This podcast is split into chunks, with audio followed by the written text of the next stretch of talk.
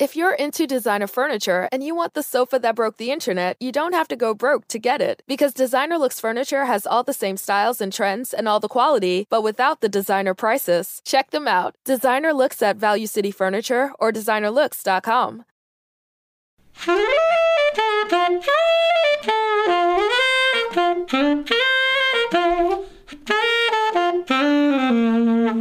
Que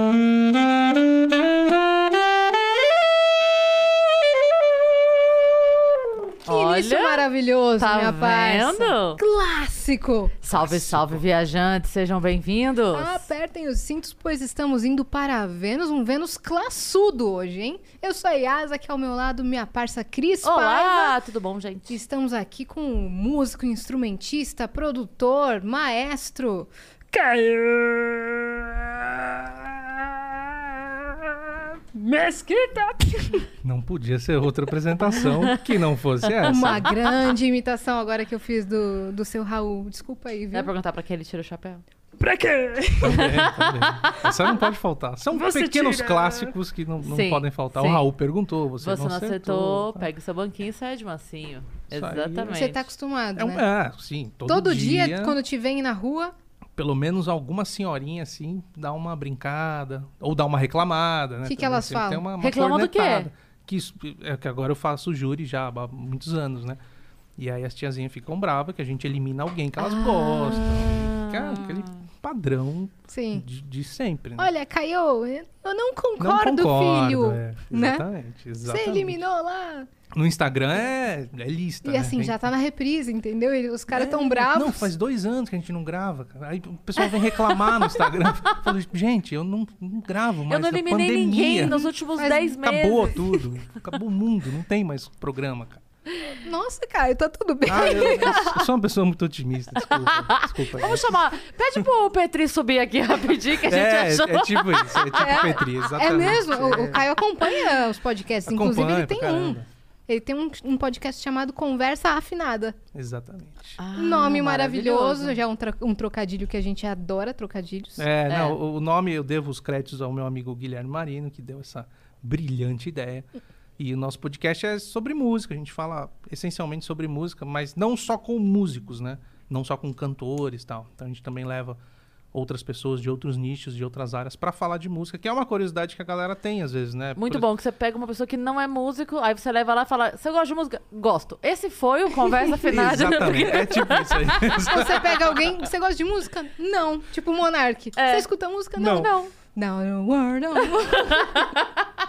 Fim do podcast. Não, mas o, o legal é você saber, por exemplo, conhecer os gostos musicais das pessoas. É, é um negócio que eu particularmente tenho curiosidade. Assim, eu sempre tento entender o que, que as pessoas gostam de ouvir, porque a- a- o lance de, do que você escuta, querendo ou não, diz muito sobre você, Ai, sobre Deus, sua personalidade. Não, não, não. Você faz igual a vendedora Que que de é loja, isso? que quando a pessoa entra na loja já sabe que roupa a gente- que ela. Sabe? ah, É, você usa. é, você é. consegue pela cara da pessoa falar, hum, essa daí. Isso é um Ah. teste do BuzzFeed, por acaso? É, tipo É. isso. Não, dá pra ter uma noção. Tem, tem gêneros que são bastante característicos, né? Você pega um cara que ouve, tipo, heavy metal, por exemplo. Ele é- você olha pra cara de cabelão, não toma banho há cinco dias, tá? Aquele perfilzão que, que é do cara do heavy metal, ali, do metal, sei lá, nem manjo muito de, de rock. Hoje é o dia do rock. Hoje é o dia do Coincidentemente rock, ou não, hoje é exatamente. dia do rock e do cantor. Ah, é Então, dia do cantor dia também? do cantor também. 13 de julho hoje, certo? É. Dia do rock e dia do cantor. Então, Aí faz aquele meme clássico de mostrar o rock lá do SBT, né? Dia do rock. e trouxemos alguém do rock? Não. Eu fiz. Muito pelo contrário. Eu fiz um. Mas um cara que manja tudo de música. Uma postagem tem alguns anos que eu botei no Facebook uma postagem que era assim: gente, não é que eu não tô comemorando o dia do rock, é que eu tô meio perdida em qual deles. Aí eu botei o Rock Balboa, o Rock do Silvio Santos e o. Rock. O das pulseirinhas lá, o Rock Santeiro. Rock Santeiro. Aí eu botei o três e falei, mas de qual deles é o dia, gente, pra comemorar? Eu não sei qual é a festa hoje. Se você escuta rock hoje e você não tomou no café da manhã um café preto e uma pizza velha amanhecida, você não é roqueiro de Não, verdade. não. Roqueiro tem que ser raiz. Tem que ser raiz. Tem toda uma cultura ali envolvida no lance. Aliás, é uma cultura que no Brasil, infelizmente, ano a ano diminui, né? Se você pega o, o cenário do rock no Brasil, assim, nos últimos, uma última grande representante do rock que a gente lembra de bate pronto seria a Pitty, Sim. Que a gente tá falando de, de, sei lá, Equalize, uma música estourada há 20 anos, mais ou menos, né? E me adora, que tipo... É. Não, Equalize faz... tem 20 anos, Equalize? deve Então, uns ter. 15. é, tem uns 15. Ah, eu acho que tem um pouquinho mais, hein? É. Os 17 ali pra todo mundo ficar feliz. É do- 2004. Mas ninguém tá certo e todo mundo tá errado. Isso, exatamente. Mas o rock tá, tá voltando aí pro, pro mainstream. É que o rock não sumiu, né? Só tava des- É. desfortalecido. Não, o, o movimento sempre existiu. O grande, a grande batalha hoje realmente é o mainstream, né? Como é que você insere o rock no mainstream? A gente teve a banda Malta aí há um tempo, né? Sim, eu adorei, inclusive. É bem Diz legal. pra mim Rockão, o que eu já tal. sei. O drivezão. Mas também descontinuou ali no meio do processo. É difícil manter, assim. O próprio, o próprio formato banda é um negócio que humanamente é difícil, né? É uma convivência excessiva, é viagem, é dinheiro. é- O formato banda, se você para pra olhar assim. Não ajuda, né? Hoje a gente tem muito mais artistas solos, duplas, né? Sim. Pessoal do sertanejo, do funk, aí. Então acho que o formato banda também é, É um, um- negócio que É um casamento de quatro, né? Aí é muito gênio pra administrar, Sim. né? Você pega o Roupa Nova, que é uma banda que tem mais de. Agora, né, infelizmente, perdendo o Paulinho, mas uma convivência ali de trinta e tantos anos, todo mundo junto, envolvidos nas glórias, nos problemas, nos dilemas, na parte financeira. É, é tudo, né? É um casamento. É um Cris casamento. falou. Uhum. Então é um negócio. Em tratar que... mal fã no camarim, brigada roupa nova. É. Às vezes pode Histórias- acontecer. Histórias de Histórias, nossas bastidores. histórias. Fiquei chocada aqui agora com essa É, eu informação. também. É, é. Não foi, não foi bacana a Jogou, experiência. jogou no ar. Não, mas é, tá, tá aí. Não, não disse que fui eu também. Falei que não Sim. foi boa experiência, que alguém, de Uma repente, amiga. aí Hipoteticamente, te- pudesse ter tido, né, no universo paralelo onde ela talvez tivesse ido no show deles e entrasse depois no e camarim. veio essa informação aqui. Isso. Falando em informações, precisamos dar algumas informações É verdade, eu tinha até para os nossos disso. viajantes. Se você quiser mandar pergunta, manda música pro Caio tocar, manda mensagem pra gente, manda uma coisa pra gente premeditar aqui nessa mesa profetizadora. Você vai acessar agora Vênus Podcast. Essa mesa é. Mas não tô prometendo, hein? Não estou A prometendo gente nada. faz. A gente O fala. resultado aí já é, aí é responsabilidade da crença da pessoa. Exatamente. Acesse aí, venuspodcast.com.br. Você vai poder assistir a live por lá e vai poder mandar sua mensagem em áudio, texto ou vídeo. Sua cara vai aparecer aqui. A gente tem um limite de 15 mensagens. As primeiras 5 custam 200 Sparks, as próximas 5, 400 e as últimas 5 custam 600 Sparks. Você compra direto lá na plataforma e para anunciar aqui com a gente, fazer sua propaganda maravilhosa com essas três pessoas incríveis, 5 mil Sparks, tá? É isso. É isso. Se você quiser ter um canal de cortes, você está autorizado. A única regra é você esperar esse episódio terminar de subir. Uploadizar, é, postar, é, enfim, ele, ele estar subido, vamos chamar assim. Subido. Ele estando subido, você pode fazer os seus cortes jamais antes disso, senão você leva um strike. Sim, é, essa semana Fofo. me marcaram, bem fofinho, me marcaram lá no Twitter, te marcaram também, que tá saindo os cortes do episódio do Ed Gama. É que A gente fala, pode ser depois do Vênus, mas não precisa ser oito meses? Juro! Eles estão postando uns cortes, tipo assim, Vivi Fernandes. Meu amigo, tamo em julho, É, mas assim, pode postar. Meia horinha depois, uma hora depois, já tá bom. Não precisa esperar cinco meses pra fazer os cortes. Esse Mas- é o recado. mas tá ótimo Fica a seu também. critério também. Você você viu um corte só agora e quer começar a fazer, né? É. De todos, bonitinho. Tá suave. Eu achei muito engraçado que... Falei, será que eu tô em janeiro?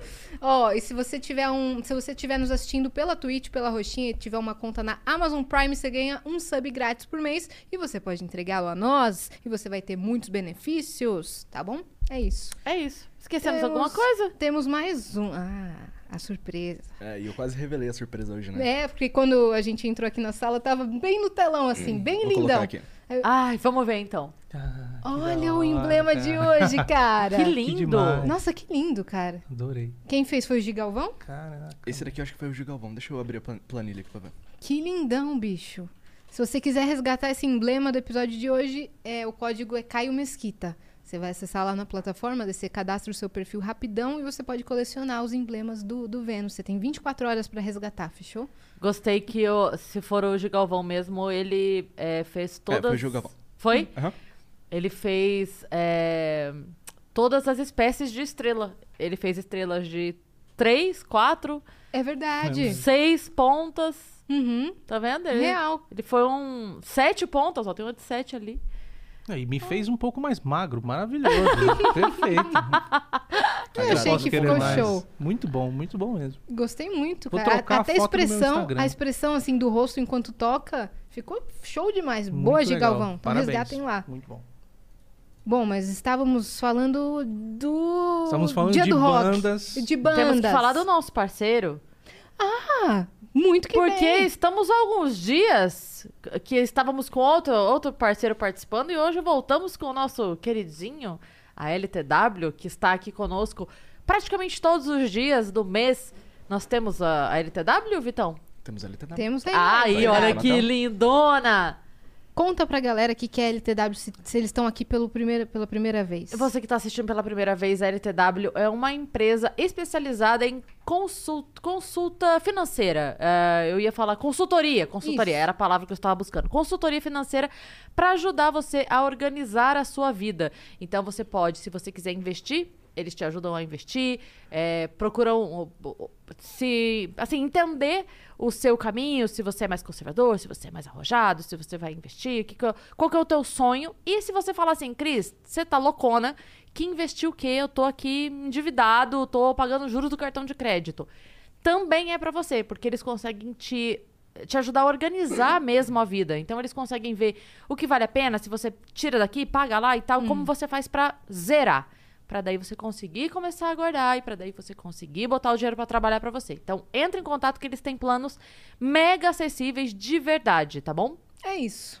E- LTW Consult. Ah, e eles têm um canal no YouTube onde eles estão soltando episódios com a apresentação do Luiz Neri, que é um beabá sobre a linguagem do mundo financeiro. Se você não manja, é um conteúdo gratuito lá no canal deles no YouTube, LTW Consult. Chama LTW Descomplica. Acompanhem e entrem lá no Instagram dos caras, arroba LTW Consult. Tamo Pronto. junto. Agora sim. Voltemos às bandas. Voltemos às bandas. Acabou É, também, o assunto da banda era isso, né? Não tem muito mais o Não, que falar. temos muito o que falar. Então é isso, Temos gente. uma Vocês... dissertação. É, Acabou. Você gosta de música? Gosto. É isso, Acabou. gente. Muito obrigada. Foi isso. Como uma banda acaba, acabamos aqui o Vênus de hoje. É, mas o, o lance da banda é isso. Eu, eu atribuo esse, esse lance do, da queda do mercado do rock também a esse fator que é mais humano, né? E aí também tem o lance de ah, um emburrecimento coletivo da população em relação ao que escuta. Porque se você pega aí, num- coloca isso numa timeline ao longo dos anos, o que, que a gente escutava há 20 anos, há 15 anos, já não era muito bom. Mas hoje é muito pior. E é isso falando de mainstream, né? Sim. Uhum. E isso se deve a quê? À educação, ao que a mídia tem interesse prioritário em colocar. Aí são, é uma discussão que, que vai muito longe e que eu também não sei. É uma coisa que a gente busca entender diariamente. Mas hoje um artista que, que vem, né, vai lá no estúdio, quer produzir um trabalho e tal. A gente tem dois perfis. O perfil do cara que se espelha no Gustavo Lima, por exemplo, que ele acha que ele vai gravar uma música sertaneja e o objetivo dele é ficar milionário, ter 30 milhões de seguidores e postar foto na piscina. E a gente tem o cara que faz, que estudou música ali desde criança, que domina muito bem o que faz, tal, que não se encaixa nesse perfil do mainstream e que não faz a menor ideia do que fazer com a música dele. Que de repente é um, é um pop, é um MPB, seja lá o que for. São perfis que hoje são muito comuns no mercado e o meu trabalho, aí já entrando na área de produção, é justamente tentar encontrar esse caminho, tentar encontrar um equilíbrio. O mainstream é realmente difícil. O mainstream hoje está muito é, dominado pelo sertanejo e pelo funk. O funk numa crescente muito grande ao longo dos últimos anos. Mas temos alguns mercados paralelos que são muito interessantes. O mercado do pop, então a gente tem nos últimos anos o Victor Clay, que surgiu, que é muito legal, a Kel Genial. Smith, Voz da Kel maravilhosa. tem alguns artistas que conseguiram é, furar essa bolha e ganhar o seu espaço ali. E isso é um negócio que anima muito, porque o mainstream vem com uma força muito grande, ele vem derrubando todo mundo. Se você não faz isso aqui, se você não tem esse perfil, se você não canta desse jeito, você não vai ter espaço. E aí resta o que pro cara? O cara tem que cantar no, no barzinho para ganhar 150 reais. Porque hoje é essa a realidade do músico brasileiro. Ne- aliás, nem é. Na pandemia, é. nem, Uhum. essa, né? A gente tá falando em situação normal, né? É, eu vi, não sei, um tweet hoje, acho que foi o Esteban Tavares que postou. Ele falou assim: Que dia do rock o que eu não tenho nada pra comemorar? Quem vive de rock no Brasil não ganha grana, não consegue vender o trabalho, não consegue. If you look around, there are so many ways to make a difference. At Capella University, our FlexPath format gives you a different way to earn your degree. Take courses at your speed. Move on whenever you're ready. Education should fit your life. Learn more at capella.edu. Sometimes you need to take control to make a difference. That's why with FlexPath from Capella University, you're in control. Set your own deadlines and leverage your experience to move at a pace that works for you. Discover a different way forward at capella.edu. viver disso hoje em dia. Não vou comemorar merda nenhuma.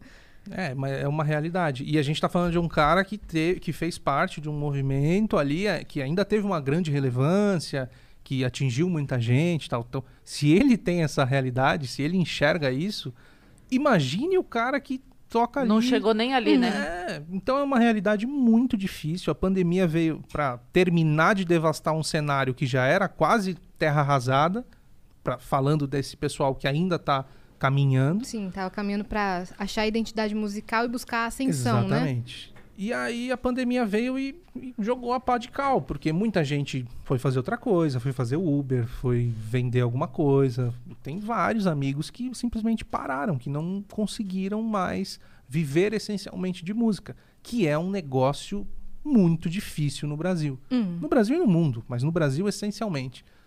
Principalmente porque a gente vive essa questão de, desse, eu, eu chamo de um emburrecimento coletivo em relação ao que se ouve. E o emburrecimento coletivo que eu coloco, ele não é preconceituoso, ele não é, é, ofensivo. Hum. É o seguinte: todo mundo tem direito, obviamente, de ouvir o que quiser. Acho que o funk tem uma baita representatividade na música brasileira para a realidade de, de várias comunidades, de várias pessoas, e ele tem que existir, ele tem que ser forte. O sertanejo, idem, o pagode, idem. Mas outros gêneros e outros tipos de cantores, de artistas, de músicos, eles também deveriam ter essa mesma oportunidade. Também deveria tocar na rádio outras coisas, não só quem tem o poder de pagar muito. Porque os mercados que têm mais dinheiro são restritos. O cara que. Esses artistas que a gente tá falando, ele não tem como chegar na rádio e, e bancar um mês da música dele tocando, ou patrocinar todo dia no- no- na rede social. Então a minha briga ela é sempre pela igualdade de oportunidade no mercado musical, que é uma coisa que cada vez está mais difícil. Mas você acha que é, falta mais mostrar ou falta mais o interesse de buscar? O que eu quero dizer é o seguinte, é mais cultural. Sabe aquela, tipo, quem veio primeiro, o ovo É, a galinha? Exatamente. Porque o que eu entendo assim, as pessoas ouvem mais tipo de música X porque culturalmente aquilo faz mais sentido pra elas. A gente busca, né? Então, se eu tô num dia triste, eu vou procurar uma música triste. Se eu tô num dia muito feliz, eu ouço uma música feliz. Isso também não se reflete, sabe? Se eu vivo essa realidade aqui, eu não tenho interesse pela outra. Eu, eu acredito que, que sim, que, que uma, uma parcela é isso. Mas é esse negócio que você falou, Cris. A gente acaba na discussão do ovo da galinha, porque quanto mais a mídia coloca algum tipo de coisa em específico, consequentemente as pessoas terão interesse nisso. Sim. Consequentemente, elas vão consumir, gera lucro para a máquina e a mídia se interessa em colocar mais coisa desse tipo. A mídia que eu digo é muito no geral, tá? Então é um ciclo que dificilmente vai ser terminado. Então, na verdade, é assim, é, eu ofereço, vai, bem, bem cru, tá? Sim. Mas assim, eu ofereço uma música fácil, vou chamar assim, tá? De, de alcance cognitivo fácil. Perfeito. E uma mais erudita. E aí não tô falando de valsa, Não, não. só tô falando um pouco Só pra- mais Rebuscada. rebuscada, mais trabalhada, com mais qualidade, sei lá, Musical mesmo. musical. Eu ofereço essas duas. Essa daqui embarca mais fácil. Então eu ofereço mais dessa. Eu não bato o pé pra que essa entre, tipo assim, tá, eu vou insistir um pouquinho nessa daqui, vou oferecer Vou dar espaço pra Vou dar espaço pra ela mesmo assim. por- E aí como é mais fácil, e, E a e aí mídia a tá pessoa colocando acostuma com o mais isso. fácil também, que é- é uma coisa comum é ser humano que chama Sim, isso, sim, né? sim. Tipo, É- é por a isso que gente eu- aprende a, a lidar com a TV com controle remoto, nunca mais você quer TV sem controle remoto. Exatamente. E aí fica sendo, cara, por que, que eu vou ter uma TV sem controle, Isso. né? Por isso que eu acho que não dá pra gente culpar a população, as pessoas, os ouvintes, o consumidor da música. A gente tem que batalhar em cima de quem detém esse poder midiático de colocar isso aqui ou isso aqui. Pra dar espaço pra outros gêneros também. Isso. Então tem espaço no mainstream pro funk, tem espaço pro sertanejo e deve ter, tem né? que ter, claro. Mas pros Só não outros pode gêneros... só ter, né? É, isso, ter. exatamente. Essa Você é a sabe briga. que eu, eu falei isso pra você de. é, desse lance cultural por trás dessa discussão aí musical, porque eu, eu fui professora durante 10 anos. E eu, eu. Na minha pós eu tive uma discussão, e quando eu digo discussão, não é briga. é Porque Sim. a galera, hoje em dia, tudo discussão é, briga. Não, discussão que eu digo é Construtiva. é. né?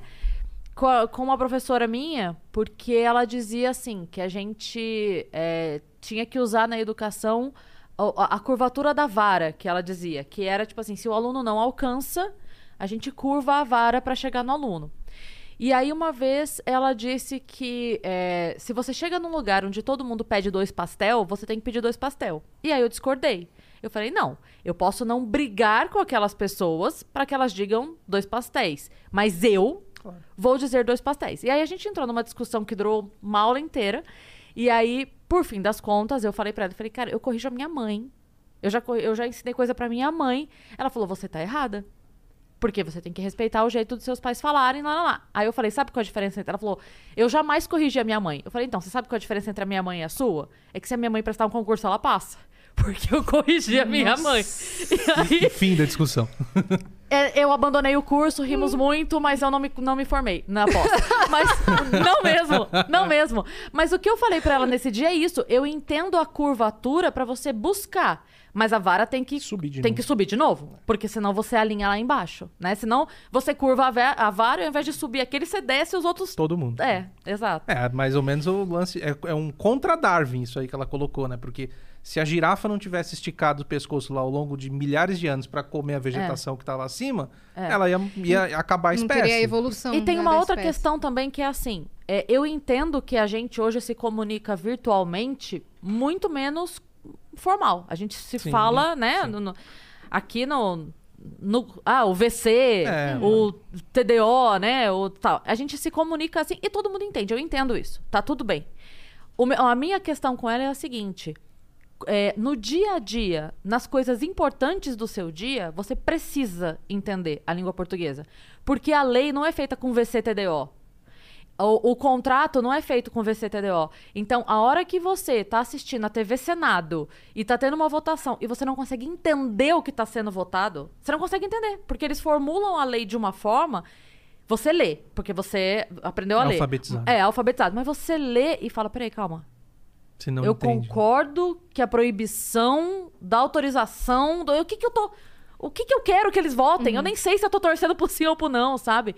Então, essa era a minha briga com ela. Eu falava assim, cara, tem, tem, tem aposentado hoje que assina contrato de empréstimo de dois terços do salário e não tá sabendo o que tá assinando. Então, ó, ó, eu acho assim que a parte fácil, o mundo já vai dar. Então, pro pai, pra mãe, pra escola, tem que forçar a, a parte que não é a gostosinha, sabe? Exatamente. É, eu penso exatamente dessa mesma forma e por isso que eu, eu reluto tanto por essa causa, principalmente por lidar com pessoas talentosíssimas que estão buscando um espaço e eu vejo tanta dificuldade. E aí a gente olha para o cenário musical e vê. é, pegando um episódio recente, a morte do MC Kevin, tragicamente, né? Não- aí não entrando nesse âmbito, aí falando mais da questão da- do que a mídia fez em cima, cima. disso. Eu até fiz um vídeo sobre isso falando sobre o legado que isso deixou. A cobertura de mídia que isso tudo teve. é, a- a prati- praticamente uma santificação ali do, do personagem, né? Que virou um personagem. Ele deixou de ser um ser humano, que a gente tem que lamentar, tal, e virou um, um super personagem, um super-herói e tal. E não acho nem que tem que ser um super-herói, nem acho que mereça crítica, nem nada. Acho que a mesmo, o mesmo espaço que a morte do MC Kevin teve, deveria ter para a morte do, do João Gilberto, sei lá, de um, de um outro artista que venha a falecer ou que faleceu. E isso não acontece. A mídia está sempre insistindo, entregando de bandeja o que é fácil. Consequentemente, você vai ter uma esteira de pessoas que não vão se interessar por nada além daquilo. E quem se prejudica com isso? Eu, por exemplo, que estudei desde os meus, 5 anos de idade música, e hoje, quando eu olho para o lado, tem um cara que simplesmente não canta, não toca, não tem nenhum domínio musical, nada, e conquistou 300 mil coisas e eu que tô batalhando ali dia a dia tenho uma dificuldade enorme para conseguir as coisas e acho que tem que ser difícil mesmo, porque é difícil, não foi fácil para vocês chegarem aqui. Tem que ser difícil. Então se alguém simplesmente amanhã levanta da cama, ah, vou fazer um podcast. Uma semana depois, um milhão de inscritos. É o que tá É acontecendo. o que está acontecendo. Exatamente. Infelizmente, e a internet abriu um precedente muito legal, porque ela traz a oportunidade para qualquer pessoa poder mostrar seu trabalho. Qualquer pessoa pode gravar um vídeo cantando, tocando, e isso pode dar muito certo, Uhum. a curto prazo ou a longo prazo. Pra Antes. se manter no game, aí que você vai ver. Ah, É. Exatamente. Entendeu? Exato. Exatamente. Hoje a gente briga com o algoritmo ali dia a dia para entender o que, que tem que fazer, o que, que não tem que fazer, faz isso, faz aquilo, e é muito difícil. Uhum. E às vezes você vai lá no TikTok e tem uma dancinha X ou Y que. Aí você olha e fala, eu sou um idiota, né? Porque. Por que, que eu tô. Além do estudo, além de toda a dedicação pessoal, além de abdicar uma vida, uma juventude em prol da música, que claro, é o que eu sempre gostei de fazer. Não tô dizendo que foi, nossa, que terrível, minha vida foi triste. Não. Mas é uma dedicação de muitos anos. É um investimento muito alto. Um instrumento custa muito caro. Uhum. E aí você olha pro lado e vê situações como essa acontecendo, você para e pensa. Fala, cara, será que eu tô fazendo a coisa certa? Será que vale a pena no Brasil continuar insistindo em música desse tipo, desse gênero, continuar mantendo um estúdio que é caríssimo, que as coisas são caras, que eu, eu tava até conversando com amigos essa semana que estavam pensando em parar mesmo. Assim, falar, ah, cara, na vou, vou vender as coisas, vou fazer alguma outra coisa. co- E isso é muito chato, é, É. muito triste. A gente conversou aqui com o Rodrigo Teaser e ele falou uma coisa que eu nunca esqueço. Ele falou que ele teve uma reunião e aí ele levou o, o trabalho dele, a música que ele tinha gravado e tal, e o cara ficou 15 minutos elogiando. Isso é muito bom, isso é maravilhoso. Foi o melhor som que eu ouvi ap- apresentado pra mim nos últimos anos. Genial. Qua- genial, qualidade internacional e por isso não serve pro Brasil. Obrigada, tchau. Uhum. Aí ele, cara, como assim? É, como assim, sabe? Eu tô trazendo algo de tanta qualidade que não serve pra gravar. Qual é a lógica disso, sabe? É, infelizmente, essa é a nossa realidade A gente, musical. a gente fala às vezes aqui que, apesar do, do funk estar no mainstream, por exemplo, os artistas estão sendo descartados com muito mais rapidez. O gênero está no mainstream, mas os artistas É um rolo são, compressor. são trocados, entendeu? Porque aquele sucesso é momentâneo e as pessoas querem outro. Se o outro hit não bomba, a gravadora fala, ó, super beijo. Só que não excluindo a trajetória também, sobre o que você falou de, ah, chegou fácil. Não excluindo também a trajetória de vários é, artistas do, do rap, do trap, do Sim. funk, que batalharam muito muito, muito. Pra, pra chegar nesse, nesse topo. Não dá pra generalizar, Não, é não, claro. não, tem gente que acorda e às vezes vem um hit, mano, e amanhã tá super famoso, mas também Tem vê- muita também gente tem o que tem uma tombo. é, e, luta, tem, e tem gente que tem essa, essa luta mesmo, não querendo passar não o pano. firma. Não É. Não, se não, não, firma. mas tem razão. É, eu não sei se a gente é, tem uma mudança, porque eu sei que tem muita gente que hoje ainda segue o artista que é fã. Tem gente que ainda segue, né? Sim. Então eu percebo. A Yas, ela é super ligada em música. Então eu vejo que a galera vem aqui, ela sabe o que lançou, a música que. Ah, mas você fez tal trabalho com Fulano. Então eu, sei que ela é ligada nisso, ela segue. Então eu sei que tem pessoas que seguem. Uhum. Mas eu sinto que antes a gente tinha mais isso. Por exemplo, eu, eu era fã, sou, mas é que, né, o tempo vai passando, a gente. Mas eu sou fã do Jota Quest, por exemplo. Quando eu era adolescente, é, eu esperava o próximo disco e eu gostava das músicas do Jota Quest. Entende a diferença? Eu acho que hoje. É, pipoca um negócio aqui, eu gosto desse negócio. Acabou, esgotou isso daqui, eu não quero saber o que esse cara vai gravar depois disso. É, virou. Agora eu gosto desse outro negócio aqui. Agora eu caguei, caguei pra você. Virou descartável. É. São produtos descartáveis. A Sim. mídia trata, o mercado trata dessa forma mesmo, como produto. E é difícil você fidelizar um público. Muito difícil. Como artista, Muito entendeu? difícil. Então, quem está tendo o privilégio de, de fidelizar um público hoje no Brasil enquanto músico, enquanto artista, tem que agradecer muito, Tem. porque tem que é, continuar produzindo arte, não desperdiçar isso, porque é uma oportunidade quase única hoje em dia. É, a fidelização é aquilo que a Cris falou. O, seja na rede social ou no offline, você conseguir manter uma carreira, Uhum. manter um canal, manter uma rede social aquecida, é o maior desafio hoje. Uhum. Né? Antes, esse cenário se tornava mais fácil porque as oportunidades eram muito pequenas no mainstream, no mercado. Então você estava atrelado a uma gravadora, a uma produtora, a um grande empresário, naturalmente. Você não conseguiria chegar na televisão, na rádio, sem estar atrelado a uma gravadora ou, ou qualquer coisa do tipo. E ali você tinha praticamente um capital infinito para conseguir manter aquilo aquecido, consequentemente você investe, isso retorna, investe, retorna. Uhum. Hoje, com a ascensão dos artistas independentes, isso é um pouco diferente. E claro, is- isso que a Cris falou para mim é um reflexo claro da, do momento que a gente vive. A gente passou por uma transformação na comunicação. Hoje a gente tem uma enxurrada de informação diariamente, desde a hora Sim. que a gente acorda até literalmente a hora que a gente vai dormir. To- If you look around, there are so many ways to make a difference. At Capella University, our FlexPath format gives you a different way to earn your degree. Take courses at your speed. Move on whenever you're ready. Education should fit your life. Learn more at capella.edu. Oh, we could, we could fly. This is your summer. That means Six Flags and the taste of an ice cold Coca Cola. We're talking thrilling coasters, delicious burgers, real moments together, and this. Coke is summer refreshment when you need it most, so you can hop on another ride or race down a slide at the water park. Six Flags and Coca Cola. Come make it yours. Visit sixflags.com slash Coke to save up to $20 on passes, plus daily tickets starting at $34.99.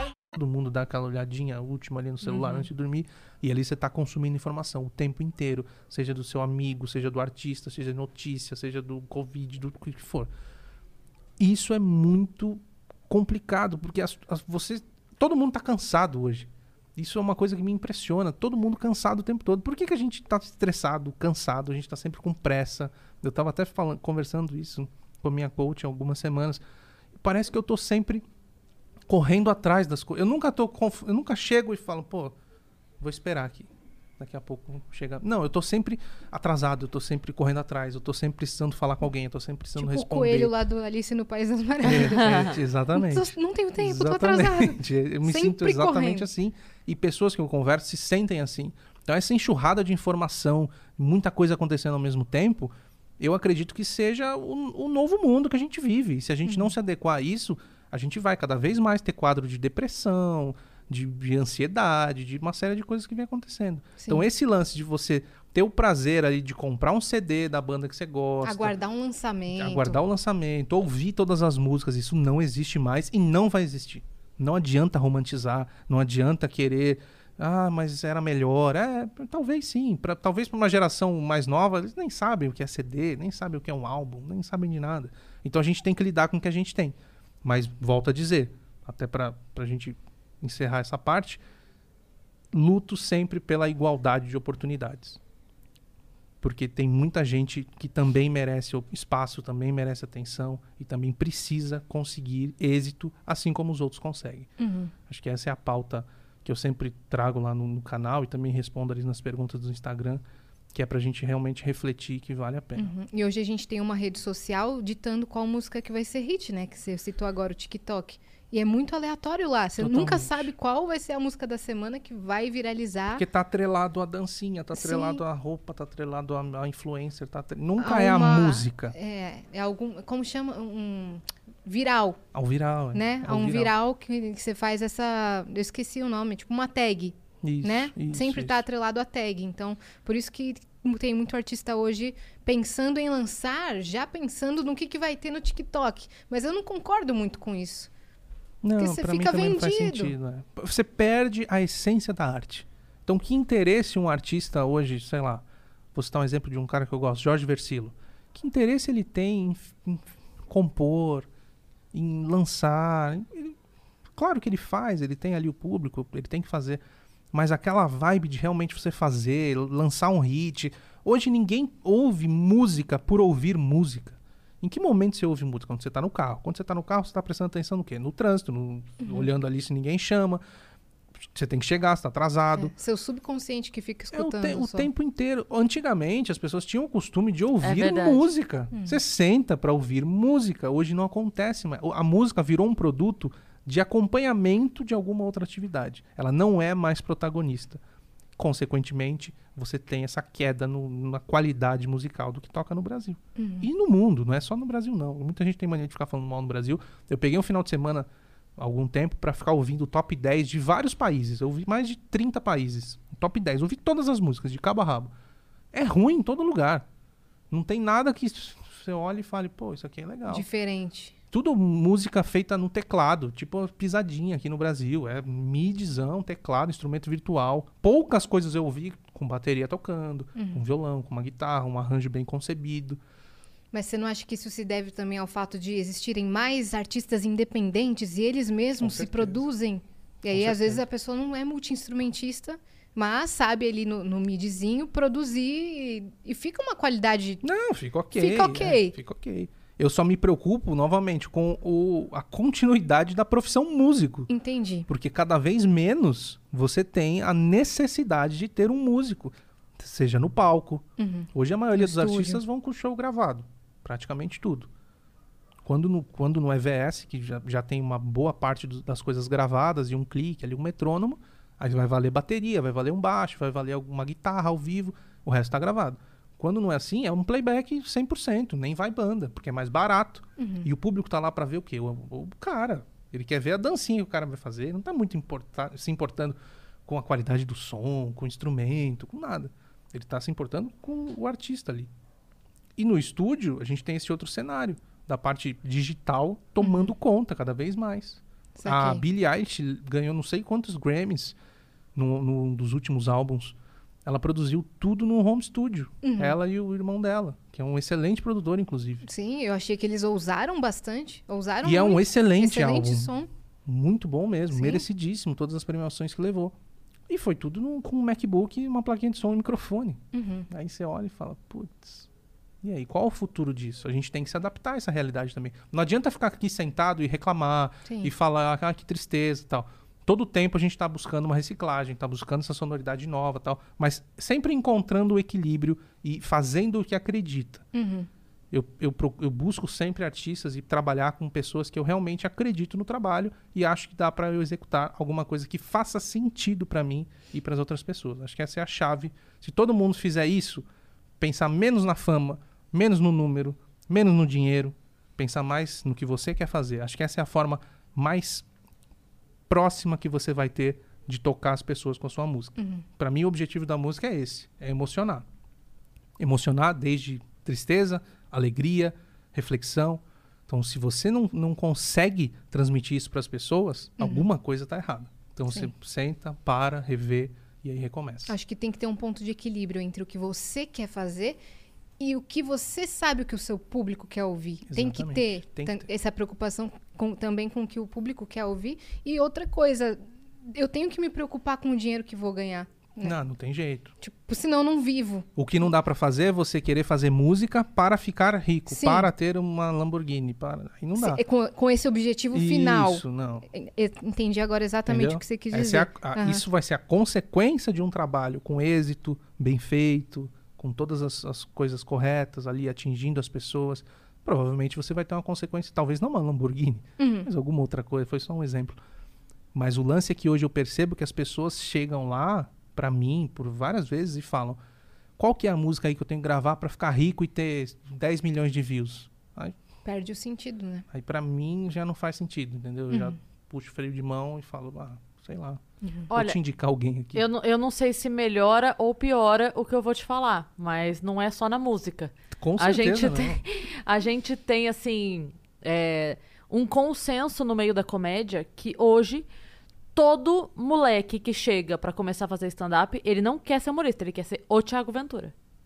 Ele não quer ser um humorista. Ele já chega com um modelo de Ele carreira. chega, é, ele fala, eu quero, eu quero ser ele. Só que ele quer ser o. Ele chega em 2021 querendo ser o Ventura em 2021. Aí eu falo assim, então, deixa eu te contar uma coisa. Em 2012, eu estava fazendo um show num bar em Guarulhos com o Ventura. Pra 50 pessoas. Tem sete anos isso. Você quer ser o Ventura? Porque você precisa ser o Ventura há 10 anos, na verdade. Porque até pra ele chegar nesse show de em 2012, ele já Passou tava. por outras coisas. Ele já veio aí um tempo tra- apanhando, batalhando. né? É. Mas o cara não quer. Ele quer a música do sucesso. Ele quer o, o teatro lotado de sete sessões no fim de semana do Quatro Amigos. É isso que sem ele quer. olhar pra trás, sem, Sem- entender o é, caminho. Não, o quê? O cara vai lá, fala um monte de besteira e, e lota sete sessões no teatro? Então, querido, deixa eu, te- deixa eu contar uma historinha. pra Vem aqui, senta aqui. Senta aqui comigo. Mas é isso, eu sinto que tem essa pressa mesmo. Mas o, o que eu ia te falar do consumo da música é. Eu acho que o, o jeito de consumir, isso que você falou, de as pessoas não sentam mais, né? É, tem vários fatores aí que a gente ficaria aqui até amanhã É. falando, mas primeiro, é, antes a gente. Era, era muito difícil o acesso financeiro a um LP. Né? Ele era caro, é, era um evento no mês, você dava de aniversário. O CD, você dava de, de, de amigo secreto. Eu ganhei de amigo secreto, eu, eu botava lá o CD novo do J Quest. Eu Sim. esperava o Natal pra ganhar. Eu também. Não Eu é? Peguei essa louco. Então fase. a, a gente ganhava aquilo e aquilo tinha que durar até o próximo ano, porque só ia ter música nova deles no ano seguinte. Então a gente ouvia e ouvia, ouvia, ouvia, ouvia, ouvia, ouvia, ouvia. ouvia.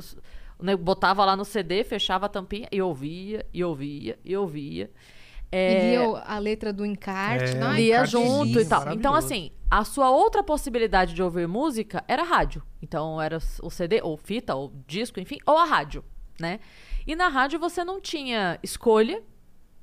Você tinha o locutor falando por cima, na hora que você tava. Na hora que chegava o refrão, Tira, corta. 3 e 27. Você queria matar o filho da puta.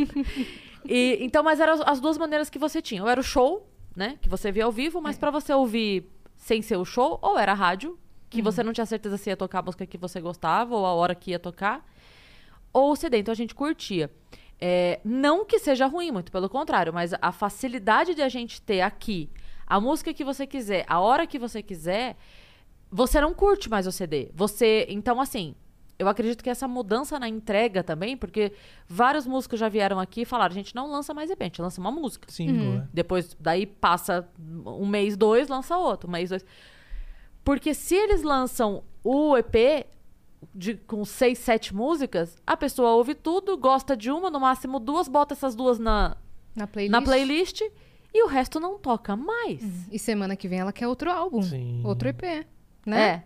É, exato. Semana que vem. Exato. Coisa nova. Então- Como assim coisa nova? Acabei de É, lançar. a gente se acostumou com muito lançamento. É. né? Muita É. coisa nova o tempo todo. Sim, eu tô ficando louca com os lançamentos. Eu que gosto de acompanhar a música, eu- e eu tô trabalhando pra caramba, então eu não consigo acompanhar como eu queria. Eu gosto de sentar, escutar, e eu não tô conseguindo. E é muito lançamento, e é Muita muita coisa. coisa. Meu cérebro tá pra explodir. São 60 mil. 60 Faça mil um dia de lançamentos. 36 horas pra Yasmin, por, Por favor. É, eu também quero. Sim. Me manda também. São 60 manda esse mil lançamentos no Spotify por dia. Não, Caio, você tá 60 brincando. Você tá brincando? Todos os dias são lançados 60 mil produtos no Spotify. Seja um single, um podcast, um 60 mil. No mundo, né? Não no Brasil, no mundo. Meu Deus do céu, cara. Mas aí você Obrigada, imagina, tchau. você coloca esse, esse número num mês. Então a gente não tem como controlar. A gente tem que se adequar a essa nova realidade. Meu Qual Deus, dá o quê? Dá 2 milhões no mês? É isso? É, fiz? 10 daria 300 mil. Ah, não. 1 milhão. três, seis- é, um, pr- próximo a um milhão. 1 milhão. Não, dá mais. Eu falei 60, mil por 60, dia. é? 6, 2, 2, quase 2 milhões. Uhum. Né? 1 milhão e 800. Eu, Um eu milhão nem sei como é que eu fiz a conta. Sim. não, foi Eu, eu sempre faço milhões. isso. Eu faço a conta e eu não sei que caminho o meu cérebro percorreu. Você falou um milhão, eu falei, é, um milhão, claro. É que ele pensou 30 Eu mil. pensei em 30 mil. Aí, dentro de um cenário desse, você fala: por que, que eu vou lançar uma música? Eu não vou lançar uma música, desculpa. Eu não vou. Como é que você vai entrar nesse mar pra concorrer, pra tentar entrar numa playlist? Pra... Cara, esquece. Esse é o pensamento que eu tenho, para mim, eu, Caio. Não para os Hum. Você, meus artistas. artista, Isso, eu Caio artista, Mesquita. Não produtor. Certo. Produtor eu, eu acho legal pra caramba. Pô, vamos achar um caminho, vamos encontrar, vamos fazer uma coisa diferente e tal. Claro. Mas aí eu me coloco na pele desses artistas que às vezes eu ouço depoimentos como o, o que eu penso. Falar, ah, cara, mas a música é muito difícil. Pô, por que, que eu vou gravar uma música e lançar, sendo que tem 60 mil pessoas todos os dias lançando uma música? Por que, que eu vou fazer isso? Qual que eu acho que é o caminho que os músicos vão construir, que os artistas vão construir? Comunidades menores de fãs, de pessoas que acompanham o seu trabalho, e através desse nicho que você construiu, você vai conseguir alimentar esse ecossistema e isso vai te dando retorno. Então, ao longo dos próximos anos, isso é uma, é uma profetização minha. Certo. Eu creio que menos artistas com milhões e milhões e milhões de acessos e seguidores, exceto os virais, vai. Vamos tirar o viral dessa lista. Mas, sei lá, Gustavo Lima, Luan Santana, que tem 30, 40, 50 milhões de seguidores, de acessos, não sei o que lá. Isso vai acontecer cada vez menos. E a gente vai ter um cenário paralelo de artistas com números menores, mais enxutos, mas que vão na, na, na cidade XY e vão lotar um teatro ali de 500 pessoas, pagando um ticket médio legal, que vai valer a pena tal. Eu acredito muito nisso. É, já porque tá pouco a pouco virando isso. já está acontecendo. Uhum, eu né? vejo. Eu acredito que essa seja, inclusive, a solução para o que a gente vive, porque você querer brigar por um espaço gigantesco é cada vez mais difícil. Pode, vai acontecer, claro, em alguns casos vai acontecer, mas a internet traz essa possibilidade de você trabalhar bem ali, alimentar o teu público, conseguir conceber bastante conteúdo interessante e aos poucos isso vai te dando retorno. Sim. O que atrapalha nesse processo é a geração ansiosa, Sim. que quer ter um canal com 100 mil inscritos em, em um ano. Sim. Eu tô trabalhando no meu canal há não sei quantos anos e tô- tá chegando agora em 100 mil inscritos. É muito difícil trabalhar no YouTube, principalmente hoje. Você precisa ter uma série de, de, de conteúdos interessantes, uma série de, de, de atenção, de atenções com, com alguns detalhes. Então, o cara que cria um canal hoje, ele precisa ter em mente que aquele vai ser o trabalho dele, vai ser o mesmo que paralelo, mas vai ter que demanda uma atenção específica, especial ali para aquele projeto Uhum. fazendo isso certinho, trabalhando dentro dessa cartilha, eu acredito que dentro de um prazo médio você consiga começar a ter algum retorno com a música. Eu acredito nisso, é uma opinião muito particular, mas pelo que eu tenho visto, pelo que eu tenho escutado da, da galera, eu creio que esse vai ser o caminho. Sim, porque claro que todo artista quer furar a bolha e ir pro mainstream. Lógico. Mas se você tá ali dentro da sua bolha e tá funcionando, sua música tá sendo entregue e consumida fielmente pelo seu público e você tem os seus shows ali, cara, Acabou. se prenda a isso até que aconteça o fenômeno da sua música ir Sim. pro main- mainstream. Ou não também. De Ou repente não. você pode viver ali sempre, vai ganhar muito dinheiro, vai Sim. ter sua fama ali, vai Pode fazer alguns feats e unir pessoas desse mesmo nicho ou de nichos diferentes dentro do pop. Acho que o pop é o que mais vai dar pra fazer Eu isso, acho que sim, eu acho que o pop é o caminho também. né? É o- Porque pra- pra dentro do isso é pop caminho. você pode usar elementos de outros gêneros mais musicais é. e fazer feats com outros artistas de outros gêneros e, e unir esse público. Eu também vejo como, como esse o caminho. Mas conta um pouco aí da sua, da sua trajetória. Você falou que começou com cinco anos. Comecei com 5 anos, estudava piano. Você não é de São Paulo, né? Você Sou é de Sa- Santos, né? Santos. Sou de Santos e moro em Santos, inclusive. Vim Veio, de Santos. veio de Santos. O- Pagou 38 reais de pedágio. É, isso aí Quanto é tá aquele pedágio 30 lá? pila. Tá, né? Aumentou agora. Trintinha. Ai! Vou Eu- pagar ainda, né? Por isso que eu ainda tô feliz. Ah, é na volta, É na volta, é né? verdade. É verdade. Eu lembro uma vez que tem a música do Roberto das Estradas de Santos, né?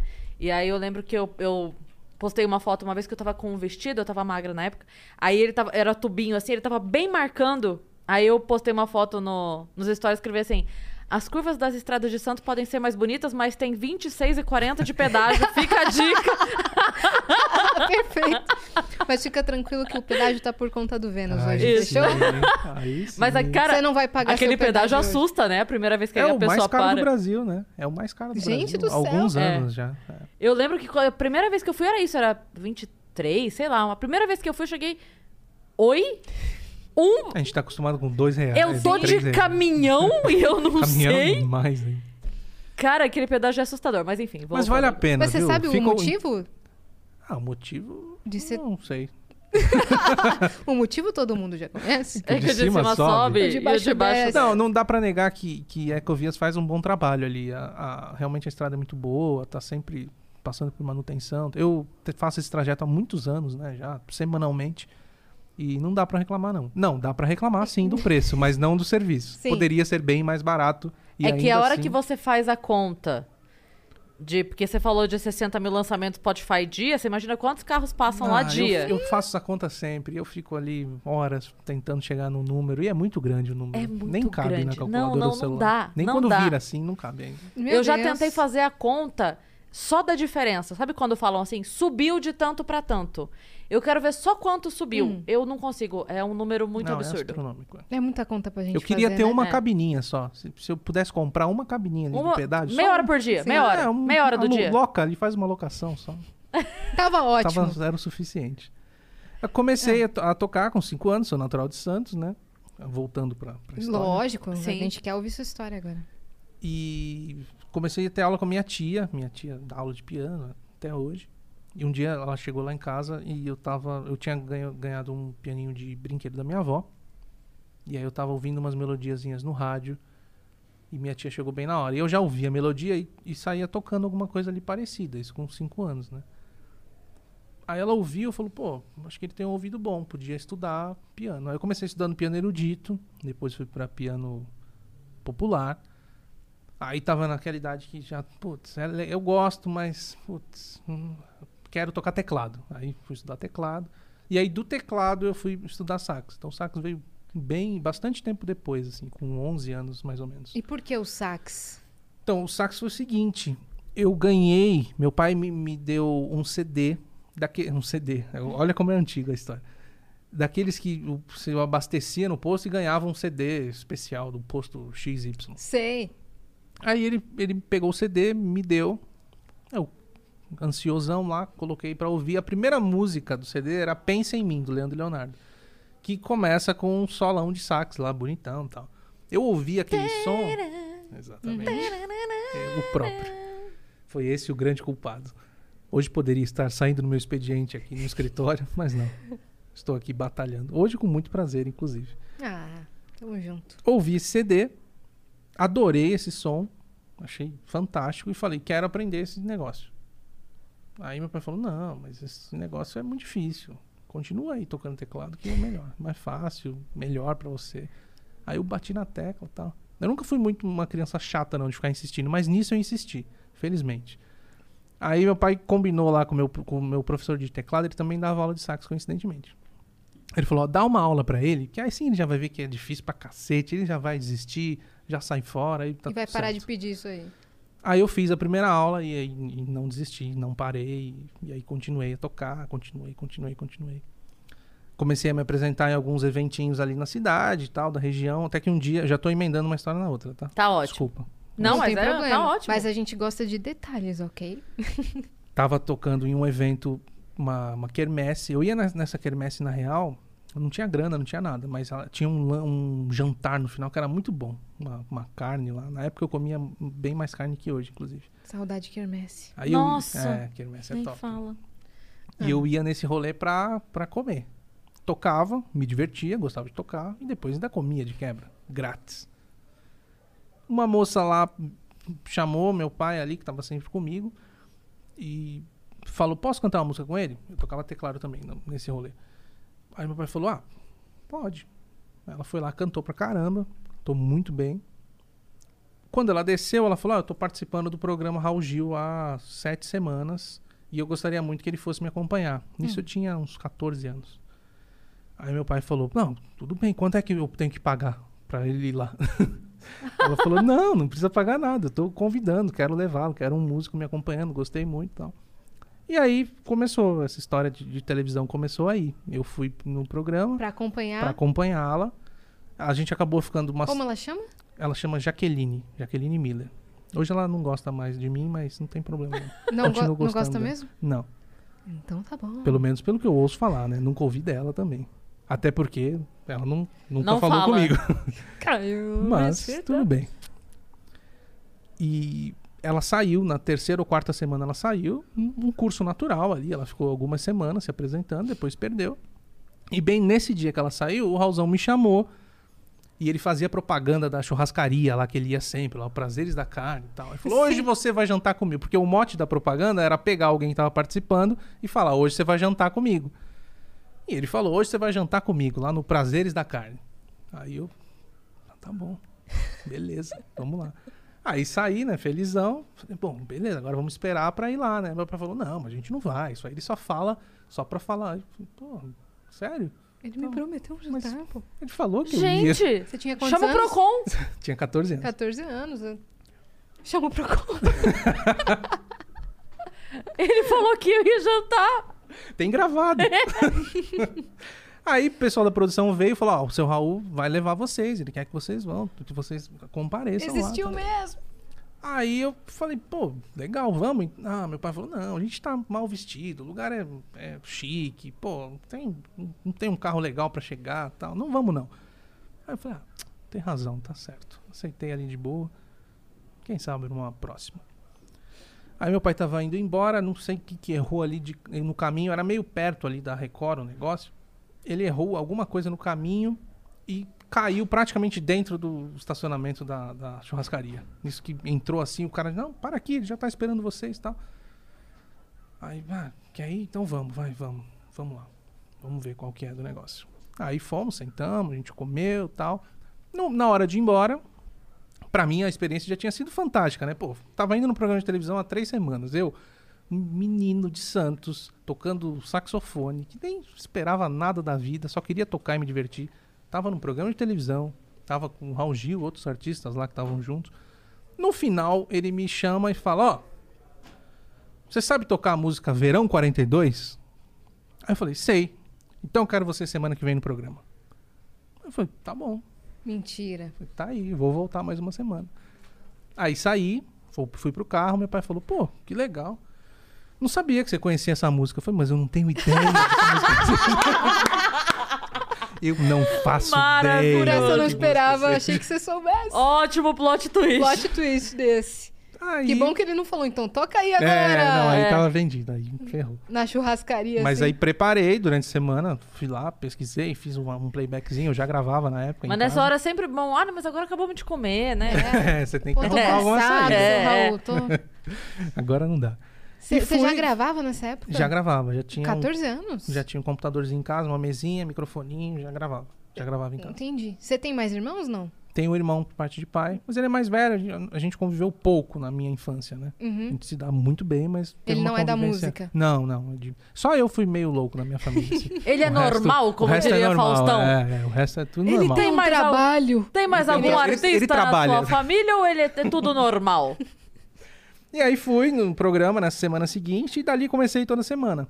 Toda semana até que veio o convite para gravar o primeiro disco, o primeiro CD. E tudo bem, falei, ah, legal, recebi um convite de uma gravadora, né, que era o próprio selo do Raul Gil. Falei, legal, vou gravar um CD. Esse CD saiu com uma tiragem inicial de 3 mil cópias. Foi o CD Jovem Brasilidade, lançado em 2006. E eu tava com uma exposição muito grande na televisão, porque eu ia toda semana, ficava meia hora no ar. O programa tinha muita audiência, até hoje tem. E ele dava um holofote especial quando você dava, entrava. dava. né? Sempre foi muito generoso comigo, Sim. até hoje. Eu lembro de ser, criança e assistir Sim, sim. e o, show, o show de calouros ali e ele chamar Caio Mesquita e você entrar todo ali. é, não, cam- ele não chamava assim, não. É, E chama.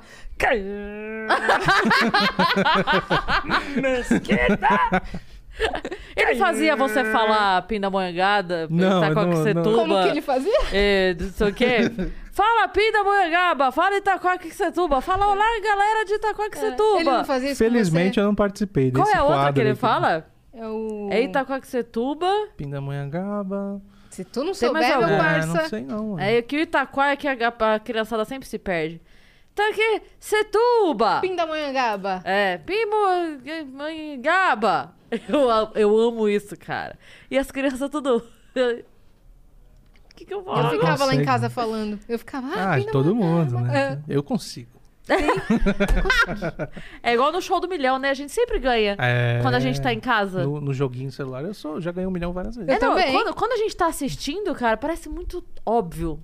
E tá reprisando Né? agora, a gente olha, aí tá O lá show em do casa. milhão. Ah, por que, que eles estão reprisando um negócio de 20 anos? meu? Pô, a televisão tá sem criatividade. Aí passa meia hora a gente tá lá assistindo. Agora vai, hein? Será que esse ganhou? E já faz 20 anos. É, então. Aí É. gra- gravei, gravei esse primeiro disco, saiu com uma tiragem de 3 mil cópias e vendeu, hum, sei lá, em dois dias essa tiragem. Aí saiu mais uma tiragem já maior que a gravadora. Porque era um disco instrumental, né? Pô, se vendesse 3 mil cópias, sairia uma vitória imensa, porque o mercado fonográfico já fazia assim em 2006. Pirataria bombando, as- os digitais começando a acontecer ali com, com aqueles aplicativos, que aqueles programas que a gente usava pra baixar música. Casar, Sim. um monte de coisa que todo mundo fez. ali. Cheira, cheira, sei lá É, o que esses mais. negócios todos que a gente fez muito na vida e não adianta negar que não fez, porque fez sim. É. Baixava os MP3 todos. todo mundo fez. Todo mundo. E ó, o mercado fonográfico Mas esse Totalmente CD era, era em qual estilo? Era, eram era um CD de música românticas? brasileira, é, só música brasileira. Chamava Jovem Brasilidade. Sim. Eram grandes clássicos da música brasileira. Desde mais antigos até um pouco mais novos. E aí vendeu muito nessa primeira semana, pro- providenciaram uma tiragem maior. No primeiro mês vendeu ali em torno de 200, 250 mil cópias. Caramba! Um CD Mano, instrumental no Brasil. Você estourou. Num momento que não se vendia mais CD. Aí a gente terminou o ano de 2006 É, como... instrumental não é uma coisa que a galera compra É, pra não. botar na festinha, né? Não, então não, era a é- galera que é tava muito mais afim mesmo. é. De ouvir, né? É? De ouvir. A gente terminou o ano de 2006 como segundo artista mais que mais vendeu CDs no Brasil. Ficou atrás, eu fiquei atrás só do Padre Marcelo Rossi, que tinha feito um lançamento absurdo ali do Agape naquele ano, e ele foi primeiraço. Mas você não fui- empurrou ele, não, né? Você ficou atrás dele. Mentira, só não podia perder a piada. que a última pessoa que ficou atrás dele derrubou o padre. Mas agora Mas- o padre tá forte, né? Não pra Agora, fazer isso. o que? se Padre empurrar, não Fit? sai do lugar. Tá Padre maluco? Fit, O agora- monstrão tá saindo da jaula. Você É. tinha quantos anos? Tinha 15 anos. 15 Já anos. Como é que 15 foi anos. essa. É, é, Porque, cara, com 15 anos eu tava trocando roupa de barba ainda. Como é que Hum. foi esse momento? Tipo, caralho, com 15 anos, segundo artista mais É, vendido. Muito louco, né? Porque hoje, pensando nisso, hoje, eu consigo ter noção da dimensão que isso teve. Até porque eu, eu vivo isso ainda, né? Mas na época, a minha noção de tudo aquilo era muito básica. Era tipo, ah, eu vou lá semanalmente na televisão, toco minhas musiquinhas, Sim. tô vendendo um monte de CD, tô ganhando um dinheirinho, comprei minha casa, comprei um carrinho melhor pra minha família tal. Ajeitei as coisas Não. aqui e ali. 15 anos, comprei minha É, casa. super normal, Larissa Manoela. Mas na, na. É. Naquele momento, você não tem a, a exata noção da dimensão que o negócio toma, né? Eu estudava, como qualquer adolescente, qualquer criança, eu estava no primeiro ano do ensino médio, estava entrando no primeiro ano. E, é, vida semi-normal. Semi-normal porque, claro... Você tem primos? Tem. Eles te odeiam muito? Coitados dos primos no Eu Natal. Pois é, porque é sempre aquela. Seu primo deu uma casa pro pai dele. Eu não sei se eles me odeiam, não sei. Não sabe? Eu não sei. Não tem muito Eu contato? acredito que não, né? Acho que não. Não tenho tanto contato, não, mas adoro todos os meus primos. É, mas sabe aquela coisa, tipo assim, seu primo passou no vestibular, né? Uhum. Aí tem uma imagina. pressão, né? É, aí natural. imagina na- o resto da família falando assim: é, o Caio comprou uma casa, né? Seu primo tá na TV, é, você? ele vendeu, ele tá o segundo artista do ano. no- Rola uma pressão natural, pode ser. Pode ser que Pode me odeie, ser então. É, Pensando por Coisa aí. interna. é. Mas aí, te- na, naquele momento, vida normal, assim, claro, as pessoas me conheciam, para na rua, aquele negócio todo. Mas realmente naquele momento, pra, pra ter uma, uma, uma ideia que realmente não tinha noção, eu fui gravar o meu primeiro DVD em 2007, no ano se- seguinte, né? A gente foi fazer esse álbum Jovem Brasilidade ao vivo. Então foi um super show aqui no Citibank Hall. Que tudo. Foi muito legal. E naquela época a Você estrutura... falou igual a Jimenez agora. Que tudo. que tudo! tudo! Mas você tá brava? Me conta. conta mais. a, Ah, a estrutura... que legal. A, A, a gente vai pra- conseguir falar sério em algum Desculpa, momento. Caio. Não, fica à vontade, por É favor. porque é mais forte do que a gente, mas pode continuar. A gente tá meio Faustão. A gente confundiu com. Raul Gil. Eu sei que é- a parada é Raul Gil, mas a gente tá meio Faustão que a gente tá com saudade. Agora faz o chimbinha comendo pipoca. Umas coisas assim que ele pede. Já. Desculpa, perdão. Prossiga com sua Eu nem história. sei mais o que eu tava falando. Calma. Você fechou no Citibank Hall e Gravação eu falei, do DVD. que tudo. Que tudo, Luciano de Mendes. Que tudo. A estrutura para gravar um DVD naquela época era muito grande, né? Então tinha caminhão de switcher de áudio, caminhão de switcher de vídeo. Era uma coisa bizarra, né? Backup de um monte de coisa e tal. Então eu cheguei lá à tarde para passar o som e falei, nossa, eu achei que ia ter tipo umas câmeras. Ia ser só isso. Muita gente trabalhando e tal. E esse DVD teve a participação especial do Ivan Lins, Só, apenas. apenas. E na época, isso pra mim era tipo, ah, beleza, o Ivan Lins vem aí, que legal, da hora. Ah, a gente trocou uma ideia ali no camarim, ele tava comendo uma banana um pouquinho antes de entrar tal. Pô, legal, Ivan, obrigado aí. Eu entrei. Eu, nesse dia, o filho do Raul Gil, o, Raul Gil Júnior, Raulzinho, meu grande parceirão até hoje, ele me deu um sax novo, que eu queria muito. E aí ele, de surpresa ali, na hora, um pouquinho antes de começar o show, ele falou, ó, isso aqui é seu, é presente pra você, todas as suas conquistas, pela nossa parceria e tal. Era um negócio caríssimo e tal. Aí, nossa, cara, isso aqui era meu sonho desde que eu comecei a tocar. O que que eu fiz? Eu peguei o instrumento, tirei do plástico, coloquei a boquilha e entrei pra gravar o DVD. sem ter tocado o instrumento, sem nada. Totalmente inconsequente. Completamente maluco. O sax é um instrumento muito orgânico. Você precisa amaciar ali, você precisa tocar um tempo, entender a mecânica. Não é que nem um teclado. Você vai apertar, vai sair som. E entrei pra gravar um DVD. Nem aí com nada. Molecão se divertindo mesmo. Ganhei presente, vou 2.500 pessoas lá, pagando 100 conto na época pra assistir. E vida normal. Mais um show, mais uma apresentação, mais uma gravação. O Ivan Lins tá aqui. Pô, que legal. O Ivan Lins tá aqui. Que sorte é dele. Segue, segue a vida. Hoje, contando assim, parece uma postura meio, ah, eu sou o cara, eu sou. Mas não era, era um negócio que eu encarava com muita naturalidade. Hoje, quando eu vou lá no YouTube e olho o vídeo com o Ivan Lins, eu falo, cara, você tem noção do que, eu que é o Ivan isso. Lins? Nem pa- parece que é uma outra pessoa que tá lá, que não era eu, né? Sim. Então hoje eu consigo enxergar. Agora, naquela época, realmente as coisas aconteceram. Não, é, não foi. A minha, minha juventude não foi exatamente normal. Eu tinha realmente muitos compromissos, eu tive, tive responsabilidades muito cedo. Conquistei coisas muito cedo também.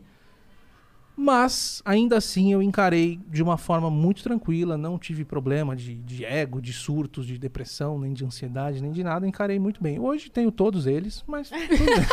Mas convivo bem com todos, trouxe ele aqui na minha bolsa.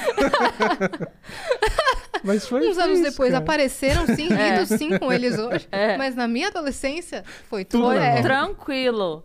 Mas foi ótimo, né? Porque dizem que a adolescência que é o perigo. Então, É, pelo eu menos. passei, eu passei livre desse período realmente porque tinha uma responsabilidade profissional ali acontecendo pra mim, né? E muita coisa dependia de mim, muita gente trabalhando e tal.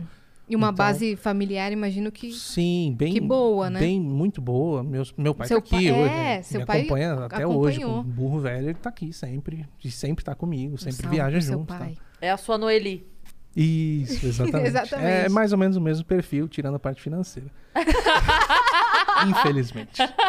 Ainda. Ainda. Ai. Ainda. Caio tem umas piadocas, né? É, você viu? É bom esse menino. É, eu, eu nunca, nunca, talvez as- algumas pessoas que já me conhecem, me acompanhem, estranhem um pouco, porque a minha postura normalmente é diferente, né? Quem assiste sabe, Pensa mais que você é um sério. cara sério. Mas os meus amigos sabem que eu, que eu faço umas, umas piadinhas, às vezes. Eu no momento tô certo, adorando. V- Você mantém essa postura na- nos vídeos, assim, que você disse que é a galera que te segue. Mas porque a tua música pede essa postura? Ou você começou a aparecer assim e levou essa imagem? Por, quê? Por que, que você não é o Caio Zoeira nos vídeos também? Eu, eu tenho buscado aos poucos ser, mas foi exatamente essa segunda opção que você falou, Cris. Eu, a- quando eu comecei na televisão, principalmente, naquela época não tinha rede social, não tinha nada, porque eu sou muito antigo, a minha postura sempre foi mais séria. Sempre foi falar menos, executar mais o meu ofício ali, o meu, fazer o meu trabalho, entregar o resultado que eu precisava entregar. Porque o meu grande lance sempre eh, residiu na música né? As pessoas estavam ali para me ver tocar, elas queriam ouvir a minha música, ouvir minha interpretação de outras músicas e tal. E realmente para mim o lance de falar sempre foi desconfortável, até em trabalho de escola, antes de televisão, de qualquer coisa, era um negócio meio, putz, quando tinha que ir lá na frente apresentar, como a maioria das pessoas. Imagina que maravilhoso, né? Você grava um DVD com 2.500 pessoas e não consegue apresentar o trabalho é, de mas geografia. era, era isso. Muito Ne- foda Nesse isso, né? DVD, por exemplo, se eu falei meia dúzia de palavras, foi muito. Foi um boa noite, pessoal. Obrigado por estarem aqui. Com vocês, participação especial de Ivan Lins. Boa noite, até a próxima. É mesmo? É, e era assim normalmente. Os Sim. meus, os- essas apresentações nessa época eram assim. Em 2010, eu recebi o primeiro convite, também no Raulzinho, para integrar o júri do programa. E ali eu me vi num dilema, porque eu falei, cara, o júri, eu não tenho sax no júri, não tenho violão, não tenho piano, não tenho nada. Sou eu e eu. E eu Fora tenho da que sua falar. zona de conforto. Completamente fora. Aí você, você já era maior de idade. Não. Já, já, já tinha 20 anos. Em 2010. Isso, 20 anos. Fazer uma continha. É quando começa a ter muitos anos, você tem que fazer conta, né? Quando tinha até 25, tá bom. Quando passou dos 30, você já tem Tu que fazer tem uma 31? continha. 31. Não parece.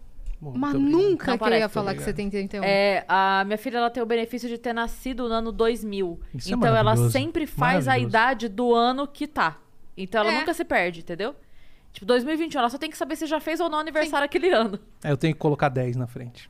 Infelizmente, eu tenho que sempre somar Mas 10. ainda assim é 90. redondo, né? É, mais fácil, é mais é. fácil, bem mais fácil. Quando se perde, principalmente que fiz aniversário faz pouco tempo, ainda tá meio travado. Parabéns, cara. Faz um mêsinho, um mêsinho amanhã. Ó, Parabéns, mas não parece mesmo que você tem Não parece 31. mesmo. Muito obrigado, muito obrigado. Você falou, principalmente quando eu tinha, eu tinha 20 anos. Quando você entre, integrou Quando eu entrei júri. no júri, é, aí eu me, me vi nessa posição. Porque entrar num palco que tocar falar, né? era pé nas costas. Vou lá, toco, de boa. Se errar, errou. Se eu souber a música, sei. Se não souber, eu invento. tinha mistério nenhum pra mim. Agora, falar era só aquele trivial ali, o boa noite, beleza, obrigado pessoal e tchau. Agora, como é que eu vou desenvolver oratórias diferentes, arrumar argumentos pra comentar as pessoas cantando, orientar? Mas, novamente, como lá no- na churrascaria, falei, beleza, semana que vem tô aí pra gravar o júri. Sem fazer a Ninguém menor fala melhor que ideia do que eu ia fazer. E fui, foi um desafio no começo, não realmente não era fácil. Em alguns momentos eu me via tendo que criar algumas situações para poder argumentar alguma coisa, para poder falar. No começo era passada de pano geral, né? Porque você não tem tamanho ainda para chegar e falar, ó, você errou, foi uma merda, tá? Não que eu fale dessa forma, mas Mas eu penso. é, até penso, até penso. Você não tinha o culhão não posso ainda pra- negar. não posso negar. Pensar, a não gente que eu pensa, fale isso, mas penso. inclusive coisas piores. A gente pensa. Imagino. Imagino. Maravilhoso. Mas aí na, na, na hora de falar, olha, você não foi tão bem. É, foi um Né? dia É. infeliz. A É. escolha da música A não te favoreceu. da- O nervosismo música. te atrapalhou. O nervosismo te atrapalhou. Pior que são argumentos que parecem é, clichês, mas eles muitas vezes se enquadram realmente. Hoje, com a experiência de mais de 10 anos fazendo e tendo visto, sei lá, milhares de pessoas cantando ali, hoje você nota que realmente a questão do emocional é o que mais pega para as pessoas. Com certeza. Porque você vê muita gente muito boa tecnicamente, aí chega lá no palco na hora, Não a pessoa vai. tem um dia estressante. A pessoa acorda cedo, a pessoa chega lá pra passar som, a pessoa não se alimenta direito porque ela tá nervosa. A pessoa na noite anterior não dormiu legal, muita gente vem de longe, vem viajando de ônibus, de avião, seja lá o que for. Tudo isso na hora de você cantar, Yasmin sabe, influencia muito. Uhum. Porque você não tá 100% preparada, você não, não consegue respirar direito na hora. E aí você Sua chega. boca seca. Totalmente. Você entra no palco, primeira pessoa que você vê é o Raul Gil. Puta merda. Já quebra as pernas, irmão. Aí ele ainda tenta ali brincar. E você tem o júri ali de frente, todo mundo assim. ah, vai lá. E aí? O que, que você vai fazer? Vamos ver. Acho porque que é a- uma as situação- crianças vão melhores que os adultos. Vão, porque o senso de responsabilidade Né? ele, ele é menor né, Sim, na criança. Sim. A criança não tem o compromisso, não tem uma, uma vida ali em cima daquilo. Tem e ela muita- não entende, assim, se isso der certo e a minha vida mudar, ela não sabe o que significa o minha Não, vida não. mudar. Era eu lá com 14 anos. O Ivan Lins tá aí, Hum. beleza. ô, beleza. A Maísa pintava e bordava com a Ivete Sangalo, tá É, ligado? tirou no programa a- do Raul. a- Nem Não, exatamente. Mexeu no cabelo do Silvio Na Santos. falou que era peruca do peruca. Silvio. Tá, Do Silvio Santos. Sim. Então o, o senso crítico é- não, nem existe né, na criança. Ele está sendo formado. Agora, para o adulto, tem pessoas que estão ali vindo de uma carreira de 20 anos, batalhando, tentando uma oportunidade, e aquela é a única oportunidade que a pessoa tem. Ela precisa aproveitar. Então são raros os casos que você vê que o cara tá ali de boa, que ele chegou ali, não, eu sou bom, eu sei o que eu vou fazer, vou entrar aqui, vou executar minha música e tô tranquilo, passar, passei, não passei, não passei todo mundo chega pressionado.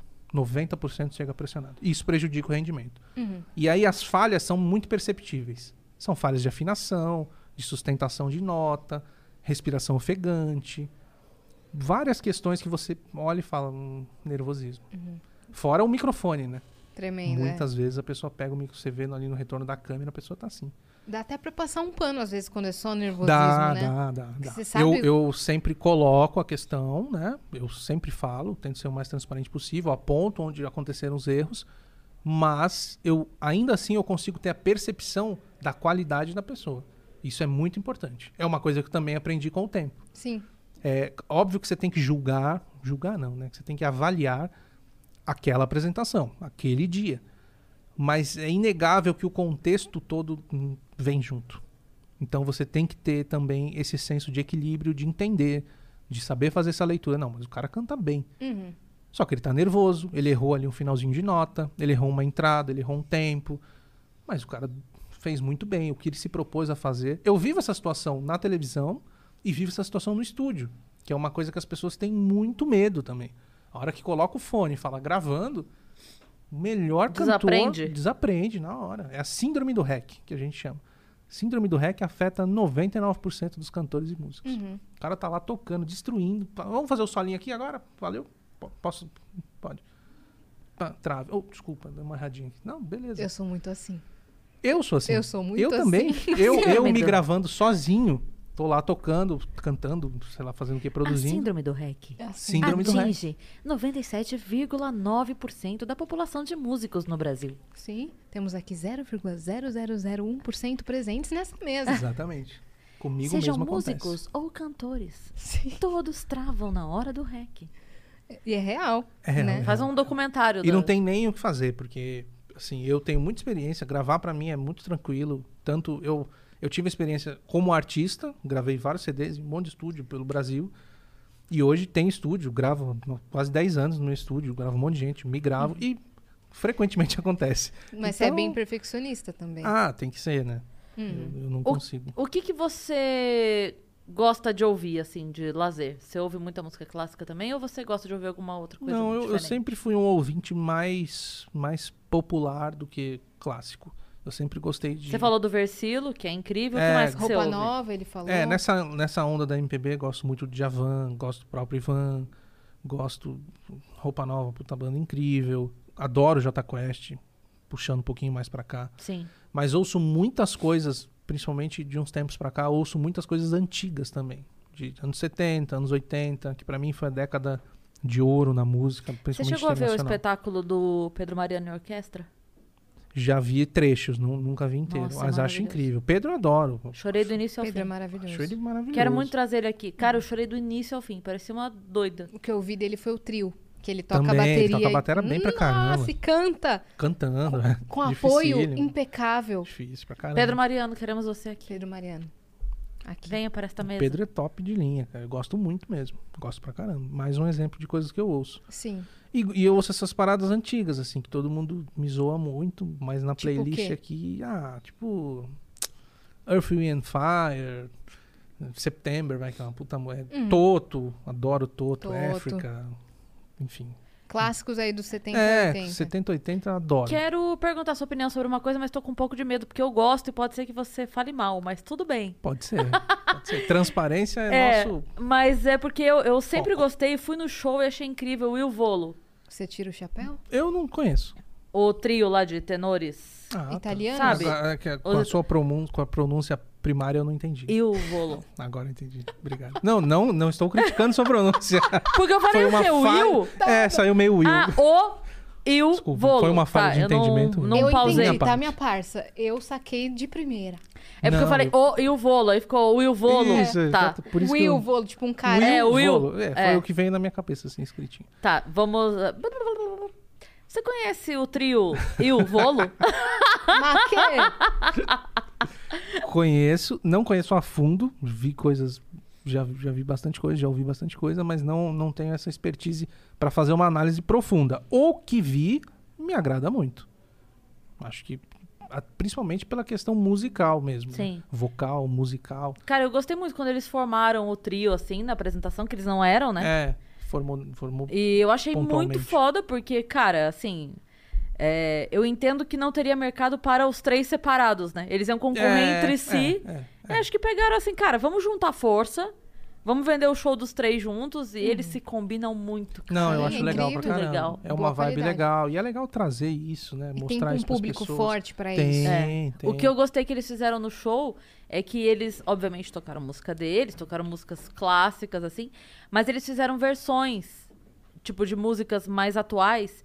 E eu achei isso muito legal, porque é dá uma legal. conquistada na galera nova, né? Isso é um negócio muito bacana de, de, Eu amo. de, É de muito acontecer, legal. inclusive, porque é isso que você, você falou. Você pega um público ali que de repente não vai curtir esse tipo de, de som, esse tipo de música, mas quando ele se identifica ali com uma vertente musical, com uma parada que ele conhece, com uma interpretação diferente, ele fala, pô, isso aqui é Opa, legal, deixa é. eu ouvir mais coisas. É. Então o lance do, do cover personalizado é sensacional. É uma boa É- sacada. É, uma- um, é um Eu- lance que traz eu, muito eu vou procurar aqui um, um nome de um canal. É, Ah, que eu ia citar que fazem isso também. Postmodern Jukebox. Não sei se vocês conhecem. Eles pegam músicas pop e colocam estilos vintage. É muito legal isso aí. Sabe qual é? Sei, É um lógico. canal muito famoso. Eles fazem. Sensacional. Tipo, é sensacional. Não é o Will Pop? Não. Não é. É o Will Pop. O Will Pop é um. Eu, eu Um acho esse cara só. canal. e ele é bem pop. né? eu acho esse canal muito legal. Já tive Postmodern várias ideias Jukebox. de querer fazer algumas paradas assim também por conta do que eu vejo lá. Eles criam todo um conceito no vídeo. É, Tipo, eles é roupa, é o vestem. visual do lugar. Uhum. Tem até gente sapateando. Tem um cover deles da, da Lady Gaga de Bad Romance. que Isso, isso, isso, isso, isso. A mulher sapateia e canta. E... Mano, eu fico o quê? É muito legal. Vale a pena aí quem não conhece.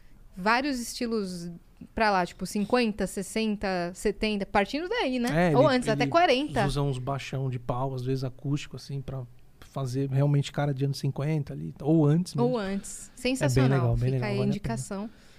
E aí continuo lá no júri até hoje, né? Eu, desde 2010. Aí passei ali os perrengues ali do início, de, porra, não saber o que falar, de às vezes dar uma travada e tal. Tive vários companheiros muito legais junto comigo. É. Quem, quem que era o time Ah, da banca? o- o- esse primeiro time, ele tinha o de Black, que é um cara que eu gosto pra caramba. Tinha a Siang, A é Siang, que fazia Casa o... dos Artistas lá atrás, ela fez. Sim, cantor, sim. guitarrista e tal. Tinha o Maurício Gasperini, que foi vocalista do Rádio Táxi, que é uma banda icônica, que é meu amigaço até hoje, amigo da minha família.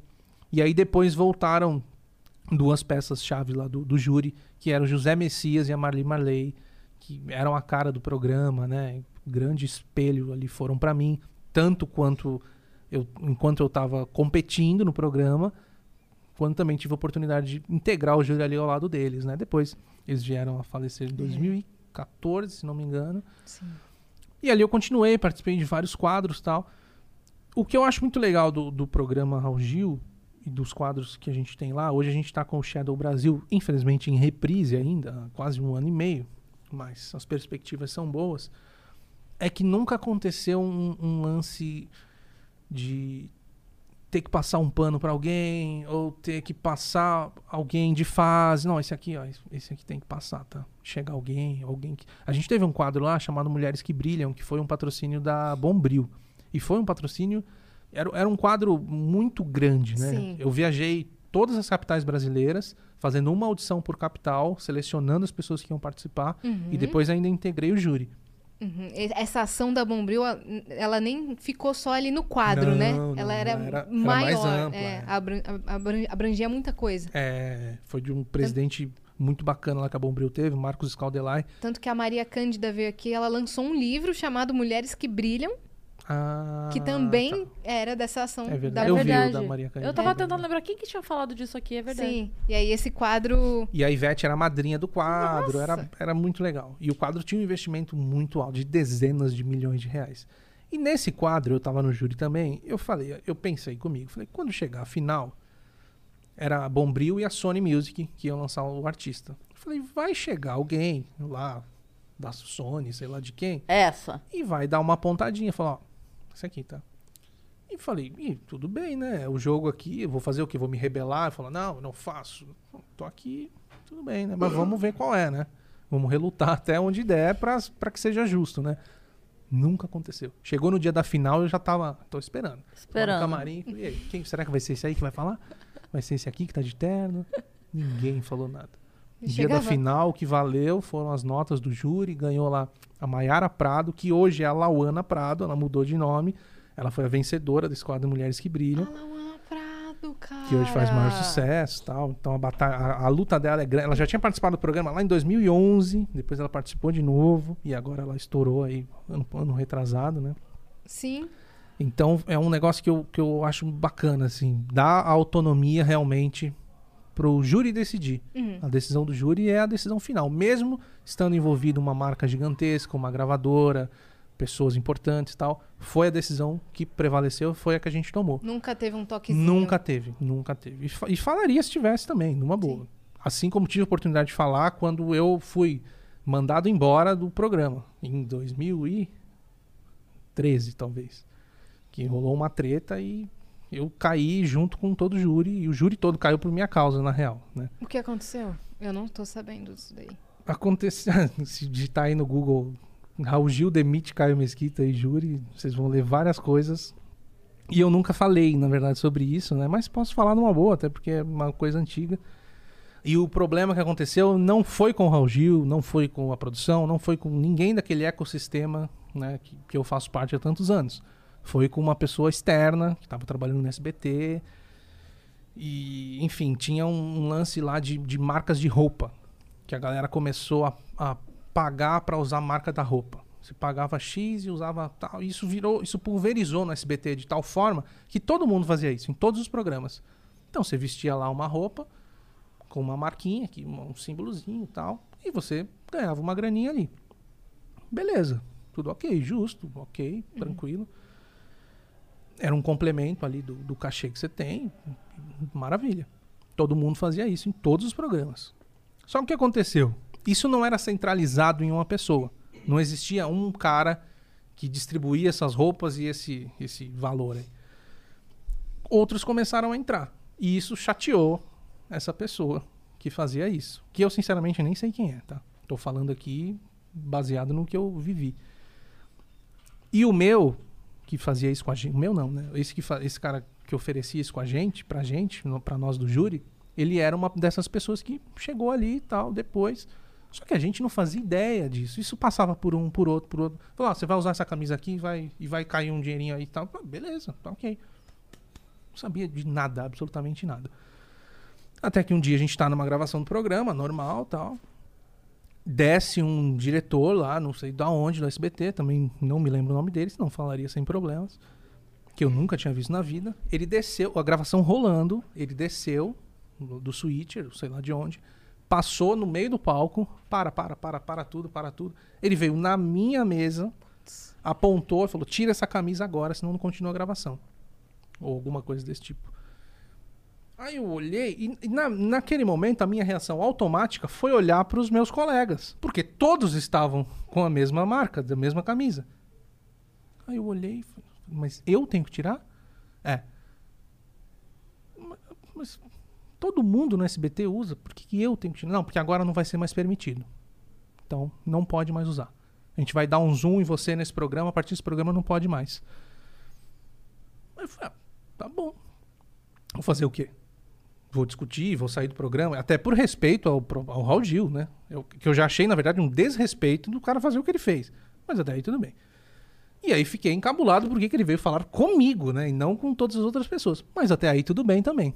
Eu dei aquela olhada pra entender, tentar. Pô, será que eu tô fazendo uma coisa errada? Será que ninguém veio com a camisa hoje, só eu vim? Não, tava todo mundo com a camisa.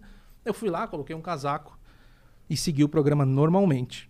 Na dias depois veio o desligamento ali, falou, ah, não, não, não, precisa mais vir, a gente vai trocar o júri e tal. Deu esse, esse problema aí e tal, não é legal continuar. Aí eu falei, ah, tudo bem, né? Vou fazer o quê? Só que junto com o meu desligamento, veio o desligamento de todos os outros que estavam, que não tinham nem nada a ver com a situação. E eu acabei me sentindo muito culpado por isso naquele momento, porque eu falei, pô, talvez se eu não tivesse dado essa letra de, pô, mas os, os caras também estão usando, né? Tipo, se eu tivesse abraçado o BO, pra... mas foi uma reação sem a menor maldade, sem, sem a menor o menor pensamento de, não, se eu vou me ferrar, vai todo Vou mundo se ferrar. junto. Não, Foi tipo assim, mas por que eu é, foi, a especificamente? indignação foi, pô, mas eu tô fazendo alguma coisa que os outros não estão? E de fato, a partir desse momento, ninguém mais no SBT inteiro. A praça é nossa, era lotada de gente que usava marca, tal, todo ratinho, todo mundo. E de fato, a partir desse momento, ninguém mais usou. Até hoje, quando você vai gravar lá, uma pessoa que tá indo pela primeira vez, é roupa sem nenhuma estampa, tá? Sem nenhuma marca tal. Ah, beleza. Quando tem marca, eles cobrem depois com um quadriculadinho ali, dá uma. faz um blurzinho pra cobrir. E aí eu fiquei uns aproximadamente uns dois anos sem, sem participar do programa. Por conta desse, desse embrólio. Porque aí o pessoal do programa e o próprio Raul Gil, eles não entenderam esse, essa questão toda. Então até hoje o Raul acha que eu estava usando uma, uma camiseta de uma empresa minha para fazer propaganda de graça na televisão. Tal. Eu já falei, não, não é nada disso. Não é nada disso. Mas essa história passou também hoje. Tudo tranquilo. Até explicar, né? É, melhor. É, é, eu fiz isso mesmo. é, eu errei. Desculpa, perdão e segue Já tô aqui de barco, volta. e já, graças a Deus, a gente tá lá de novo há bastante tempo já. Uhum. E, E- continua lá, só não estão gravando. Sim, por conta da pandemia. A gente parou um quadro no meio, né? Quadro Que era o rolando, Shadow. que é o Shadow Brasil. é. Uhum, Parou que, no a- meio. que as, as, as pessoas cantam como se fossem Na sombra. sombras. Isso. E aí você. 30 segundos na Isso aí. sombra. Se tiver três estrelas do júri, a pessoa vem pro palco. Uhum. Se não tiver, a gente nem viu quem é a pessoa e ela também não apareceu. O que deve ser muito frustrante pra pessoa, né? Mas às vezes Sim. vai uns caras muito ruins que não dá mesmo. Às vezes dá pra passar um pano, assim. Dá, dá pra fazer. Porque A- a, a pessoa entrar não significa que ela vá continuar no programa. É só pra vocês Só pra vocês conhecerem. conhecerem. O só pra- talento. Na verdade, se é ruim a ponto de não aparecer, é bom pra pessoa. É, É. bom, mas aí a pessoa podia ter a noção também de não ir, né? Não, mas aí ela, ela quer arriscar. E ela passou por uma triagem, não? Passa, Então- passa, com certeza. Então, mas é, eu acho que é, protege. Porque, tipo, em outros programas que a pessoa vai e canta Hum, é, abertamente e não tem nenhuma cadeira que vira, ela pagou o micão ali. É ela apareceu, ela volta pra cidade dela, ah lá, aquela que ninguém virou a cadeira. É, o Shadow é bacana, esse formato é bem legal por conta disso mesmo. E gera uma expectativa ali, né? Às vezes o cara tá cantando pra caramba, como acontece muito, Sim. e você fica ansioso, né? Você, pô, quero ver esse cara, quero ver a desenvoltura dele e tal. E normalmente, quando o cara entra no palco, o nível da apresentação cai. Porque ali é Cara, que plateia, loucura. É. é o Raul Gil, é Júlia, é é. luz, é Sim. câmera, e o cara fala, putz. É que nem quando vira a cadeira do- dos outros É. programas. Que a pessoa começa a chorar, né? Aí. Uhum. É, aí perde, pô. Você gosta de fazer aquela trollagem do tipo, nossa, você é ótimo, você é um artista completo, você tá pronto, eu iria no seu show, mas hoje é não. Já, é, já fiz algumas vezes, não posso negar, não. Que já, não com o objetivo de trollar. Cara, isso é muito maravilhoso. Como a gente adora isso. Mas eu tenho essa, essa postura que a gente estava comentando é muito por conta disso, né? Por conta desse histórico e por conta do júri. Eu sempre eh, faço essa leitura. Já, já tiveram jurados lá no programa que são super escrachados, né? O Regis Tadeu. Aliás, preciso trazer o Regis Tadeu aqui, que ele é muito bom. Ele vai descer além de todo mundo, vai falar mal de todo mundo. Acho que o Regis Regis Tadeu tá Tadeu. essa semana no Inteligência, se eu não me Regis engano. Ah, é? Tadeu. É, você conhece, você Você vê, você conhece. vai É, conhecer. eu acho que eu sei vai quem é. conhecer. Ele é um crítico. Ele fazia muito o Luciana Gimenez antigamente, inclusive. Hoje ele é um amigaço meu, mas ele já tretou comigo no Twitter.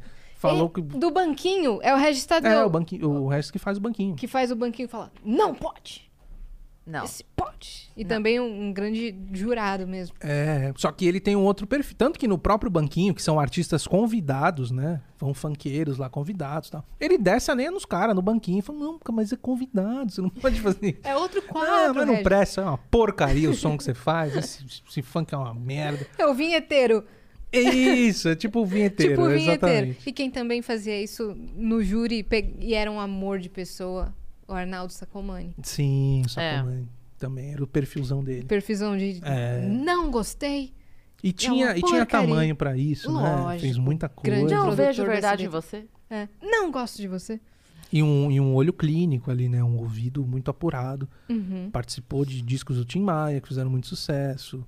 Tudo de pagode dos anos 90. Tinha a mão dele, da Composição Thaís, dele. da Thaís Sacomani, que é a filha dele. Sim. Queridíssima também.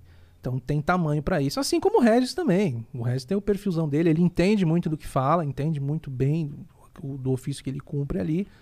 E é o jeito dele falar. Ele fala, não, parece que você tá fez gargarejo com um caco de vidro antes de entrar aqui, porque sua voz é horrorosa.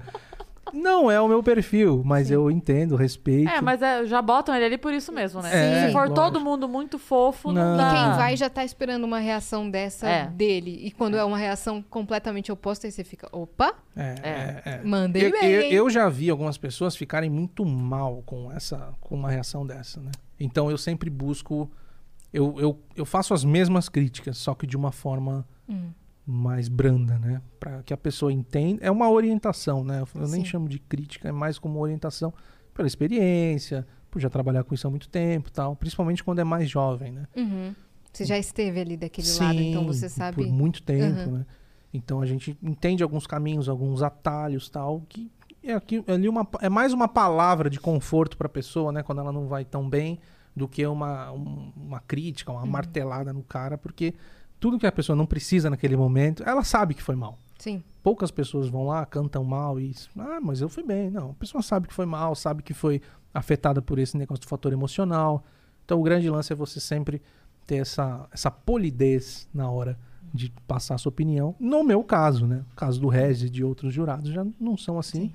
E direito deles também, perfil deles. O Regis brigou comigo uma vez também. Ah, é? Lá atrás, no Twitter, alguém perguntou pra ele. Eu não tinha nem tanta amizade com ele ainda, né? Conhecia assim. É, o que, que você acha do Caio Mesquita? Aí ele respondeu. E aí, antigamente eu ficava buscando né, o nome pra ver pô, o que, que as pessoas estão falando né, no Twitter. Hoje eu não tenho nem Twitter mais. É o Eagle Search. Isso. Aí eu achei lá um negócio. É um cara que faz um som chato pra caralho. Aí eu olhei e falei, pô. Um cara que é um colega de trabalho. É, ele poderia ter expressado opinião de outra forma. Eu tô rindo porque eu imagino o Caio procurando É, lá no velho. Twitter. Lê, Regis Sadeu é um, é um- um cara que faz. O, o Caio Mesquita é um cara que faz uma porcaria de um som. É, exatamente. Mas te vi ontem. Isso, eu falei, pô, você podia ter um.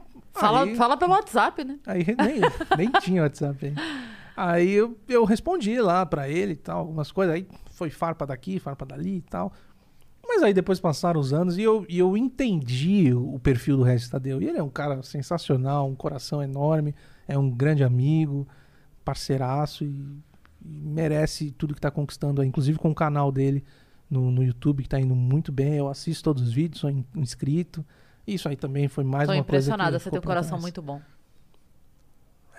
Eu aceito isso, meu É. coração continua aberto. Tá tudo bem, eu eu não fiz isso, mas desculpa se você acha que eu fiz. E se você me xingou, tá tudo bem também, eu te perdoo, te É, é maravilhoso. Eu, eu É. acabo agindo assim com a maioria das coisas na minha vida. Daí que vem o problema da depressão, da ansiedade. Mentira, não tenho nada disso. Hum. Eu postei hoje no. Twitter falando, sabe aquela coisa do. é, que eu tenho a força pra mudar o que precisa ser mudado, paciência pra aceitar o que não pode ser mudado, sabedoria pra entender a diferença. Porque às vezes não é fácil a vonta- é, resistir à tentação de resolver tudo na violência. É, é, é um exercício, né? É, um Diário. exercício, porque tem hora que eu fico pensando, ah, meu taco de beisebol agora. É. É, é difícil Mas não mesmo. vale a pena. Principalmente com, com a internet hoje em dia, né? Você fica olhando as coisas e tal e fala, mano, por que, que o cara tira o tempo Mas da eu vida só, eu dele? só penso duas vezes antes de reagir a certas coisas, porque eu tenho filha e eu estou guardando o meu réu primário. Já falei isso aqui algumas vezes. Estou guardando meu réu primário para quando eu precisar dele. Não vou gastar meu réu primário à toa por aí, qualquer, com entendeu? qualquer pessoa né? Exatamente. que não mereça isso, de fato. Pô, tá aqui intacto, entendeu? Deixa ele aí. Então é isso. Vai chegar o momento Eu de tenho um filho, é isso. De- Deus queira que nunca chegue, mas se chegar, eu tô com ele intacto aqui pra gastar. O Rick Bonadil, outro dia, fez uma, uma colocação no Twitter. Teve uma apresentação no, nesse último prêmio do Grammy. Vocês viram, né? Vimos sim. todo o E aí negócio. ele fez uma pequena colocação lá, falando daquele. Falou, pô, é isso que a música brasileira. Porque foi um treino no DJ. Eu não lembro o nome do DJ. Pedro Sampaio. Pedro Sampaio. Grande Pedro Sampaio. Tocou lá um pedacinho de um remix lá que ele fez, que era um funk e tal. Foi tipo 15 segundos. E aquilo foi apresentado como o grande ápice ali da música brasileira, a, a- a exposição do que é a música brasileira e tal. E o comentário dele foi, até pra quem não acompanhou, foi, pô, é isso aí que vocês têm pra apresentar de música brasileira? É só isso? Não, é um- é um- uma batida de funk? Não, não podia ter uma, sei lá, uma harmonia, uma letra, uma, uma, um break? É, é isso aí mesmo. Foi só uma reflexão. Mas aí ele Mexeu. mexeu com uma galera que, é, que milita forte, né? Com, com suas razões também. E aí ele fez uma live no dia seguinte, no Instagram, pra passar um pano na história, pra explicar. Passar um pano não, que ele não passou pano Colocar não. os pingos nos É, is. ele, ele quis se re- reexplicar em relação ao que ele já tinha explicado. E a live bombou e eu fiquei lá, né? Falei, deixa eu dar uma olhadinha aqui nessa treta. A gente também ficou olhando. Olhei ali e tal. Aí chegou alguns momentos que ele chamou alguns funkeiros lá pra, pra participar junto da live, né? Gabile e uns outros MCs lá. E eu achei muito da hora, porque ele chamava todo mundo de MC. Aí a Gabile ficou brava. Eu não sou MC, não. Eu não sou MC. Mas ele tava meio que zoando, né? Falou, ô MC, MC. E eu percebi ali nesse, nesse lance do movimento do funk que a galera não consegue discer- discer- discernir o que é uma crítica construtiva ou uma colocação do que é um preconceito com a comunidade, com o ritmo, com a música. Aqui eu tô falando deste caso específico, eu repito, tá? Porque foi uma guerra ali contra ele, uma- um show de ofensas, um xingamentos mil pra todo lado, e eu tava lá E diminuindo a história profissional dele, que é. e intocável, história, é. né? Inquestionável.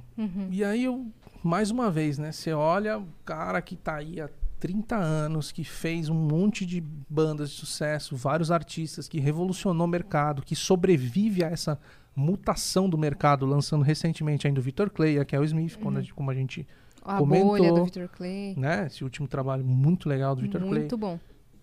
E aí vem um monte de gente que não tem de vida o que ele tem de tempo de carreira e vem xingar o cara, vem querer saber. Cara, vamos respeitar o espaço de cada um. Eu, eu falei algumas coisas lá na live também.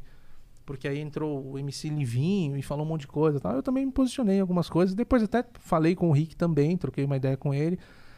E falou, cara, não adianta discutir. Você fez lá a colocação, o pessoal não gostou, você já se explicou, reexplicou.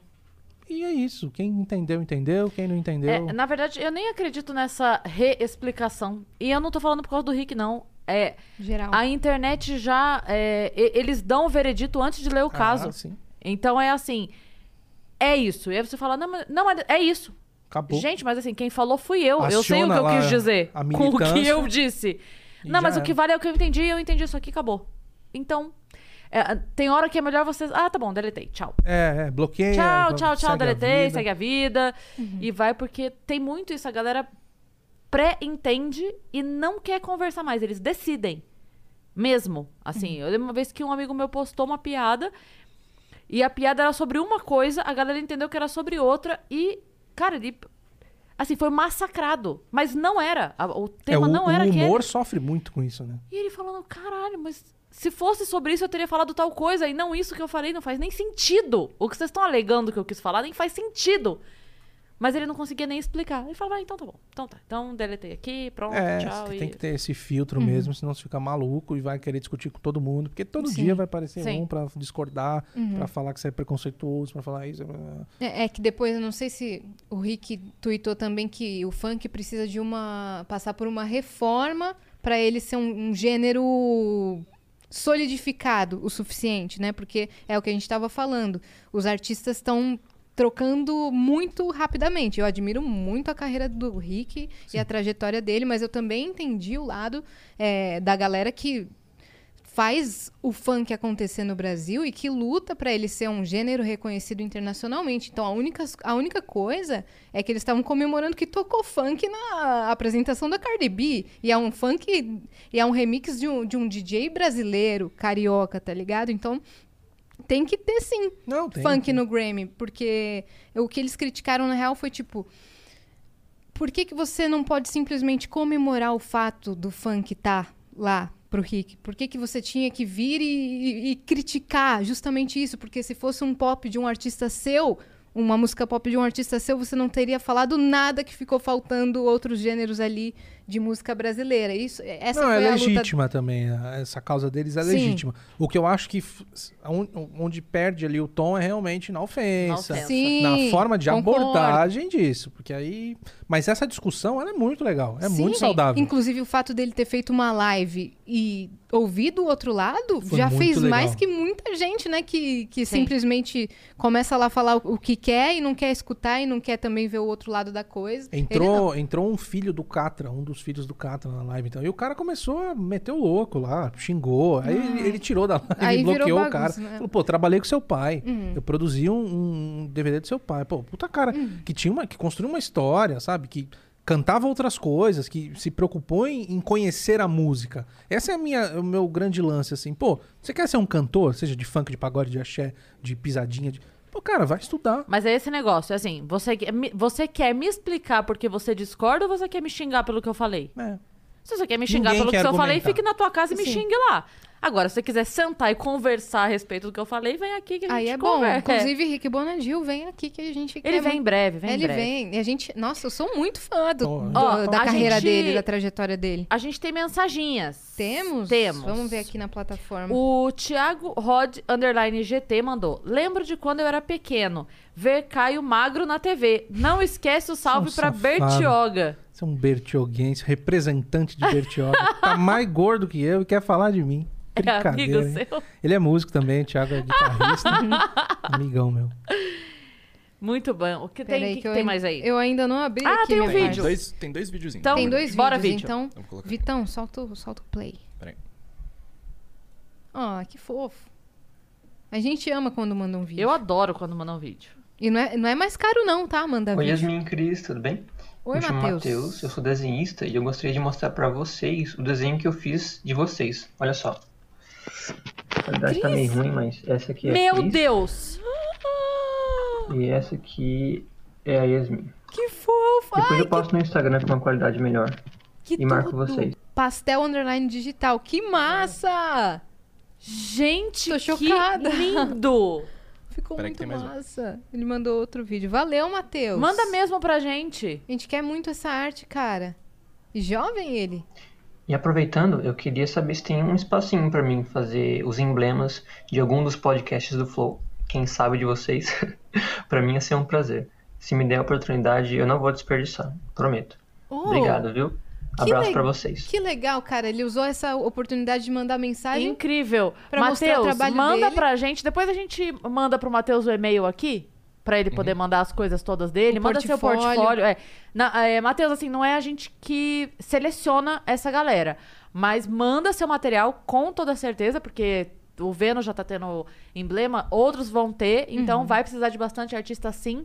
Manda seu material que a gente vai ver com todo carinho. Depois a gente manda pra você no Instagram. Manda no Instagram do Vênus, que aí por lá a gente passa pra você o e-mail tudo certinho. E foi daí uma- o Bruno te responde. E vai ser uma honra caso você seja selecionado. Nossa, muito, Muito legal. legal, cara. Parabéns pelo trabalho. Lindo demais. Eu, eu sei desenhar homem, palito e casinha.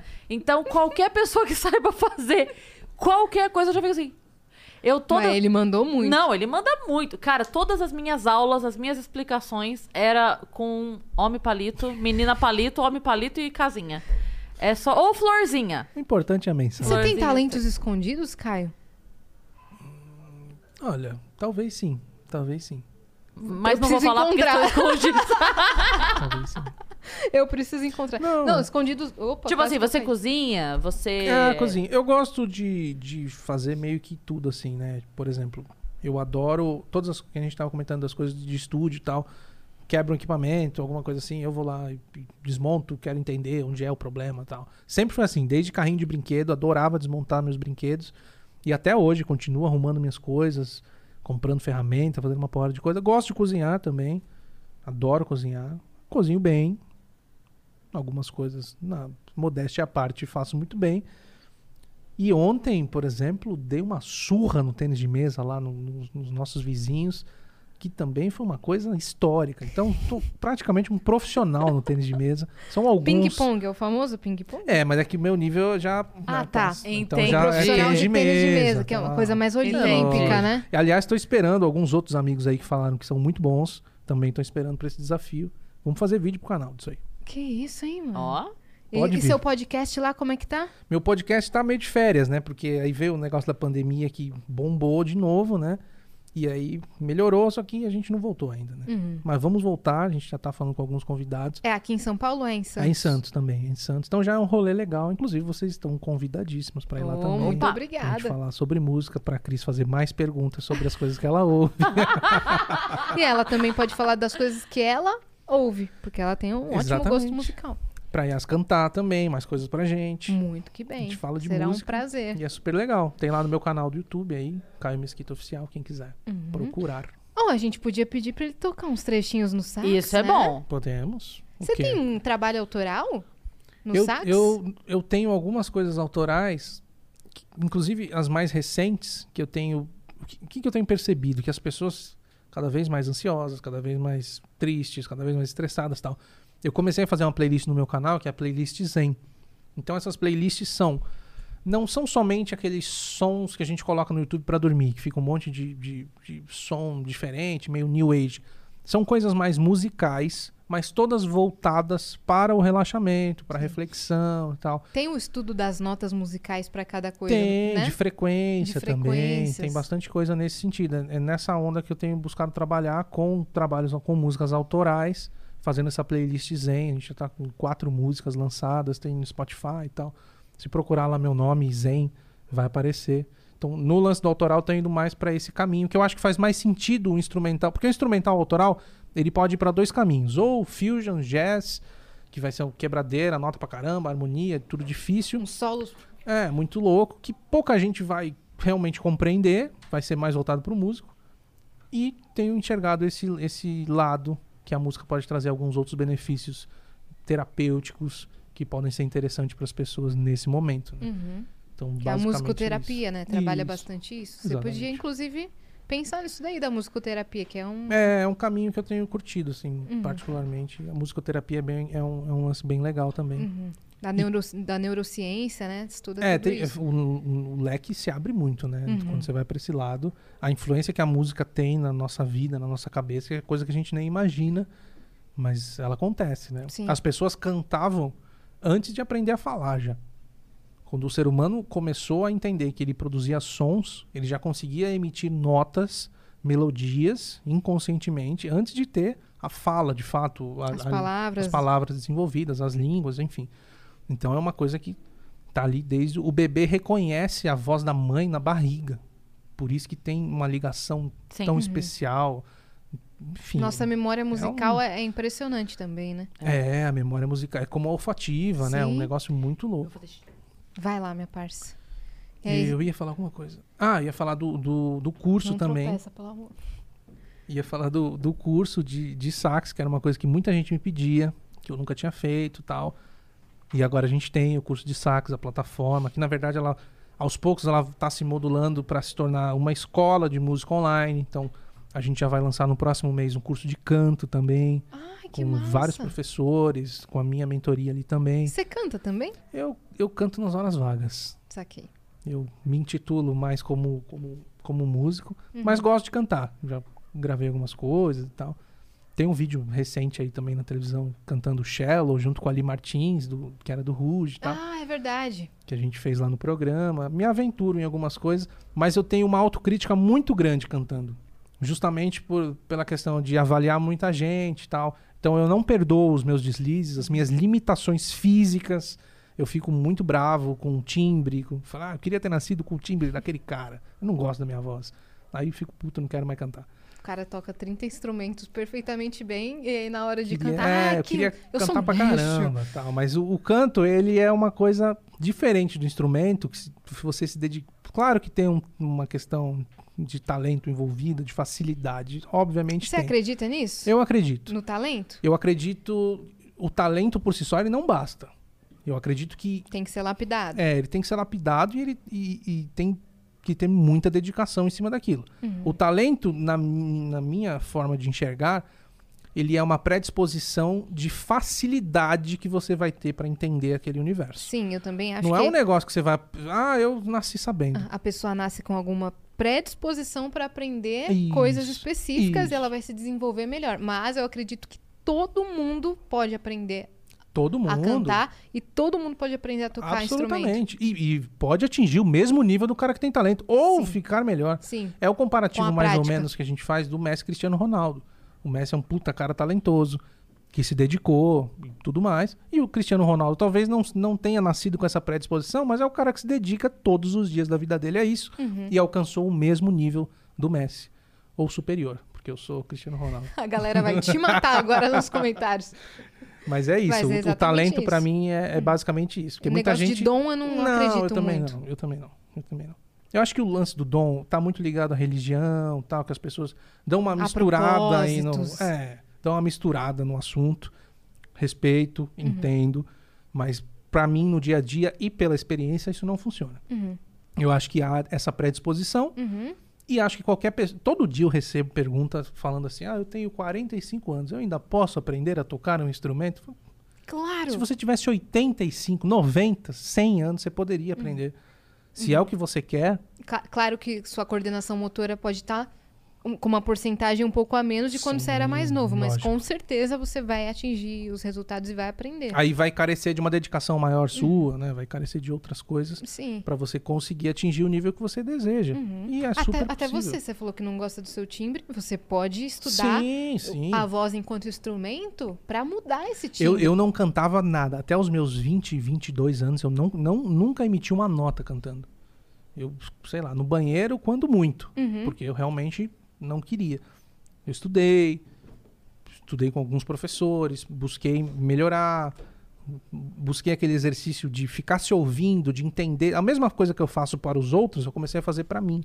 Uhum. Pô, mas por que, que eu faço isso? Por que, que eu tenho esse vício? Por que, que eu canto assim e tal? E melhorei muito. É Sim. um nível satisfatório para mim? Não. Mas você pode Mas chegar. a gente busca evoluir o tempo todo, busca continuar estudando, continuar evoluindo, continuar conhecendo outras coisas. Para mim, o exercício de, de ouvir a apreciação musical é, é muito construtivo. É muito construtivo. Eu falo, inclusive, sobre isso num, num podcast. Porque as minhas maiores evoluções musicais aconteceram durante esse processo de apreciação musical. Sim. Ouvindo os caras que eu gosto, ouvindo Kennedy, ouvindo, sei lá, seja Porque daí lá você tá for. ali como esponja, você vai absorver aquilo. Você vai pegando um pouquinho daqui, Uhum. um pouquinho dali. Você vai construindo É. uma personalidade musical muito forte. E você, quando manja dos instrumentos e da produção musical, você tem um outro ouvido para as músicas. Ah, totalmente. Você, percebe coisas ali que foram feitas no beat, no, no instrumental, que você nunca perceberia se você não ouvisse Você não ouve música tão do apurado. mesmo jeito, É, basicamente. aham. é isso. Até vocais. Você sabe que, que, que ali teve uma terça, que ali teve uma segunda voz muito louca, você começa a perceber tudo. Mas toca aí um- um- Que que uns vão? trechinhos. Toca os clássicos que, que a galera mais pede pra você, ou que você quiser. A gente só quer ouvir Caio Mesquita. Você podia me fazer uma basezinha no violão aí pra mim, né? Pô, Caio. Olha aí. Pô, Olha aí. Pô, Caio, pô, vou vamos te fazer picar. uma Olha lá. parada aí. Olá. Pega, Gia, pega, Gia. Vamos fazer Não deixa ela fugir da raia, que não. eu, eu não manjo muito de violão, Manja, viu? sim. Já vi você tocando. pô. Eu não manjo muito, tô praticando ainda. Será que tá afinado? Que- Tu vai ter que me falar as notas, porque eu não Não, eu quero que você toque uma música que você queira e aí a gente vai fazendo, Ó, fazendo Eu vou só tocar. contracantinho, bonitinho. Contracantinho. Ô, tá afinado. Ó, tá não? Mi, Misão. visão. É pra eu cantar? Canta, canta. Eu vou fazer Por umas, que, que vocês fazem assim, isso ó. comigo? Porque o povo gosta de ver cantar, pô. Deixa eu ler aqui que eu vou cantar. Não tá tão afinado, não. É.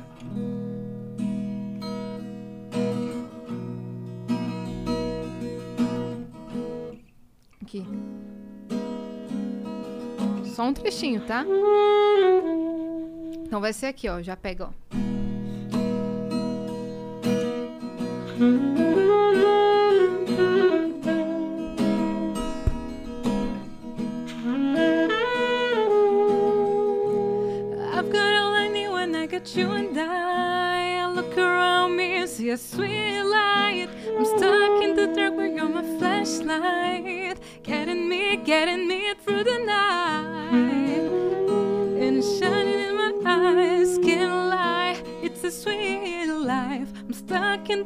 You're my flashlight.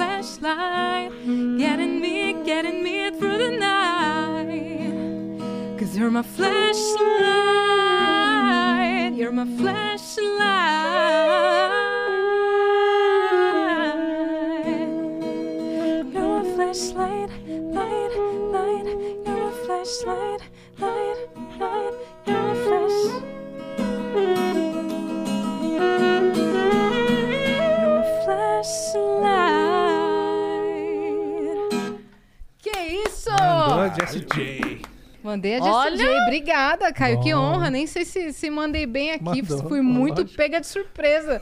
Valeu, Janzeira. Esse convite meu aqui é o mais caro do show, né? É. Porque eu fico do lado, Ficou mano. ao lado. Valeu. Camarote. Que honra. Top. Vamos gravar uma música. Va- ó, Aí, ó. convite ao vivo. Vamos fazer uma autoral. E a Vamos. minha Cine Caio Mesquita. em breve. Vai sair. Boa, já, já premeditou, Tá já. feito, Tá já. feito. Gostei, essa mesa aqui é perigosa. Essa Falou mesa- aqui acontece. Vamos, vamos descer pra Santos. Já gravar o É isso. podcast. É, já fazemos podcast e a já- música. e a música, tudo de uma vez. Pronto. Obrigada, Caio, por ter vindo, Obrigado cara. vocês pelo convite, muito legal. Parabéns pelo trabalho, sou fãzaço, Yasmin sabe, né? Ele acompanha, o Acompanha. Vênus. o Eu, eu mandei uma mensagem do Marcinho, né? Foi que a gente começou a se falar Foi. de uma sacada que você teve. Ele tá saturando o grave. Eu falei, pô, aí sim. É! Ele falou, "Ah, Aí sabe. É, ele, ele respondeu do nada, assim, eu tava no meu Instagram e do nada ele respondeu o story e falou. Eu vi que você falou que o grave tava saturando. Daí, caiu mesquita.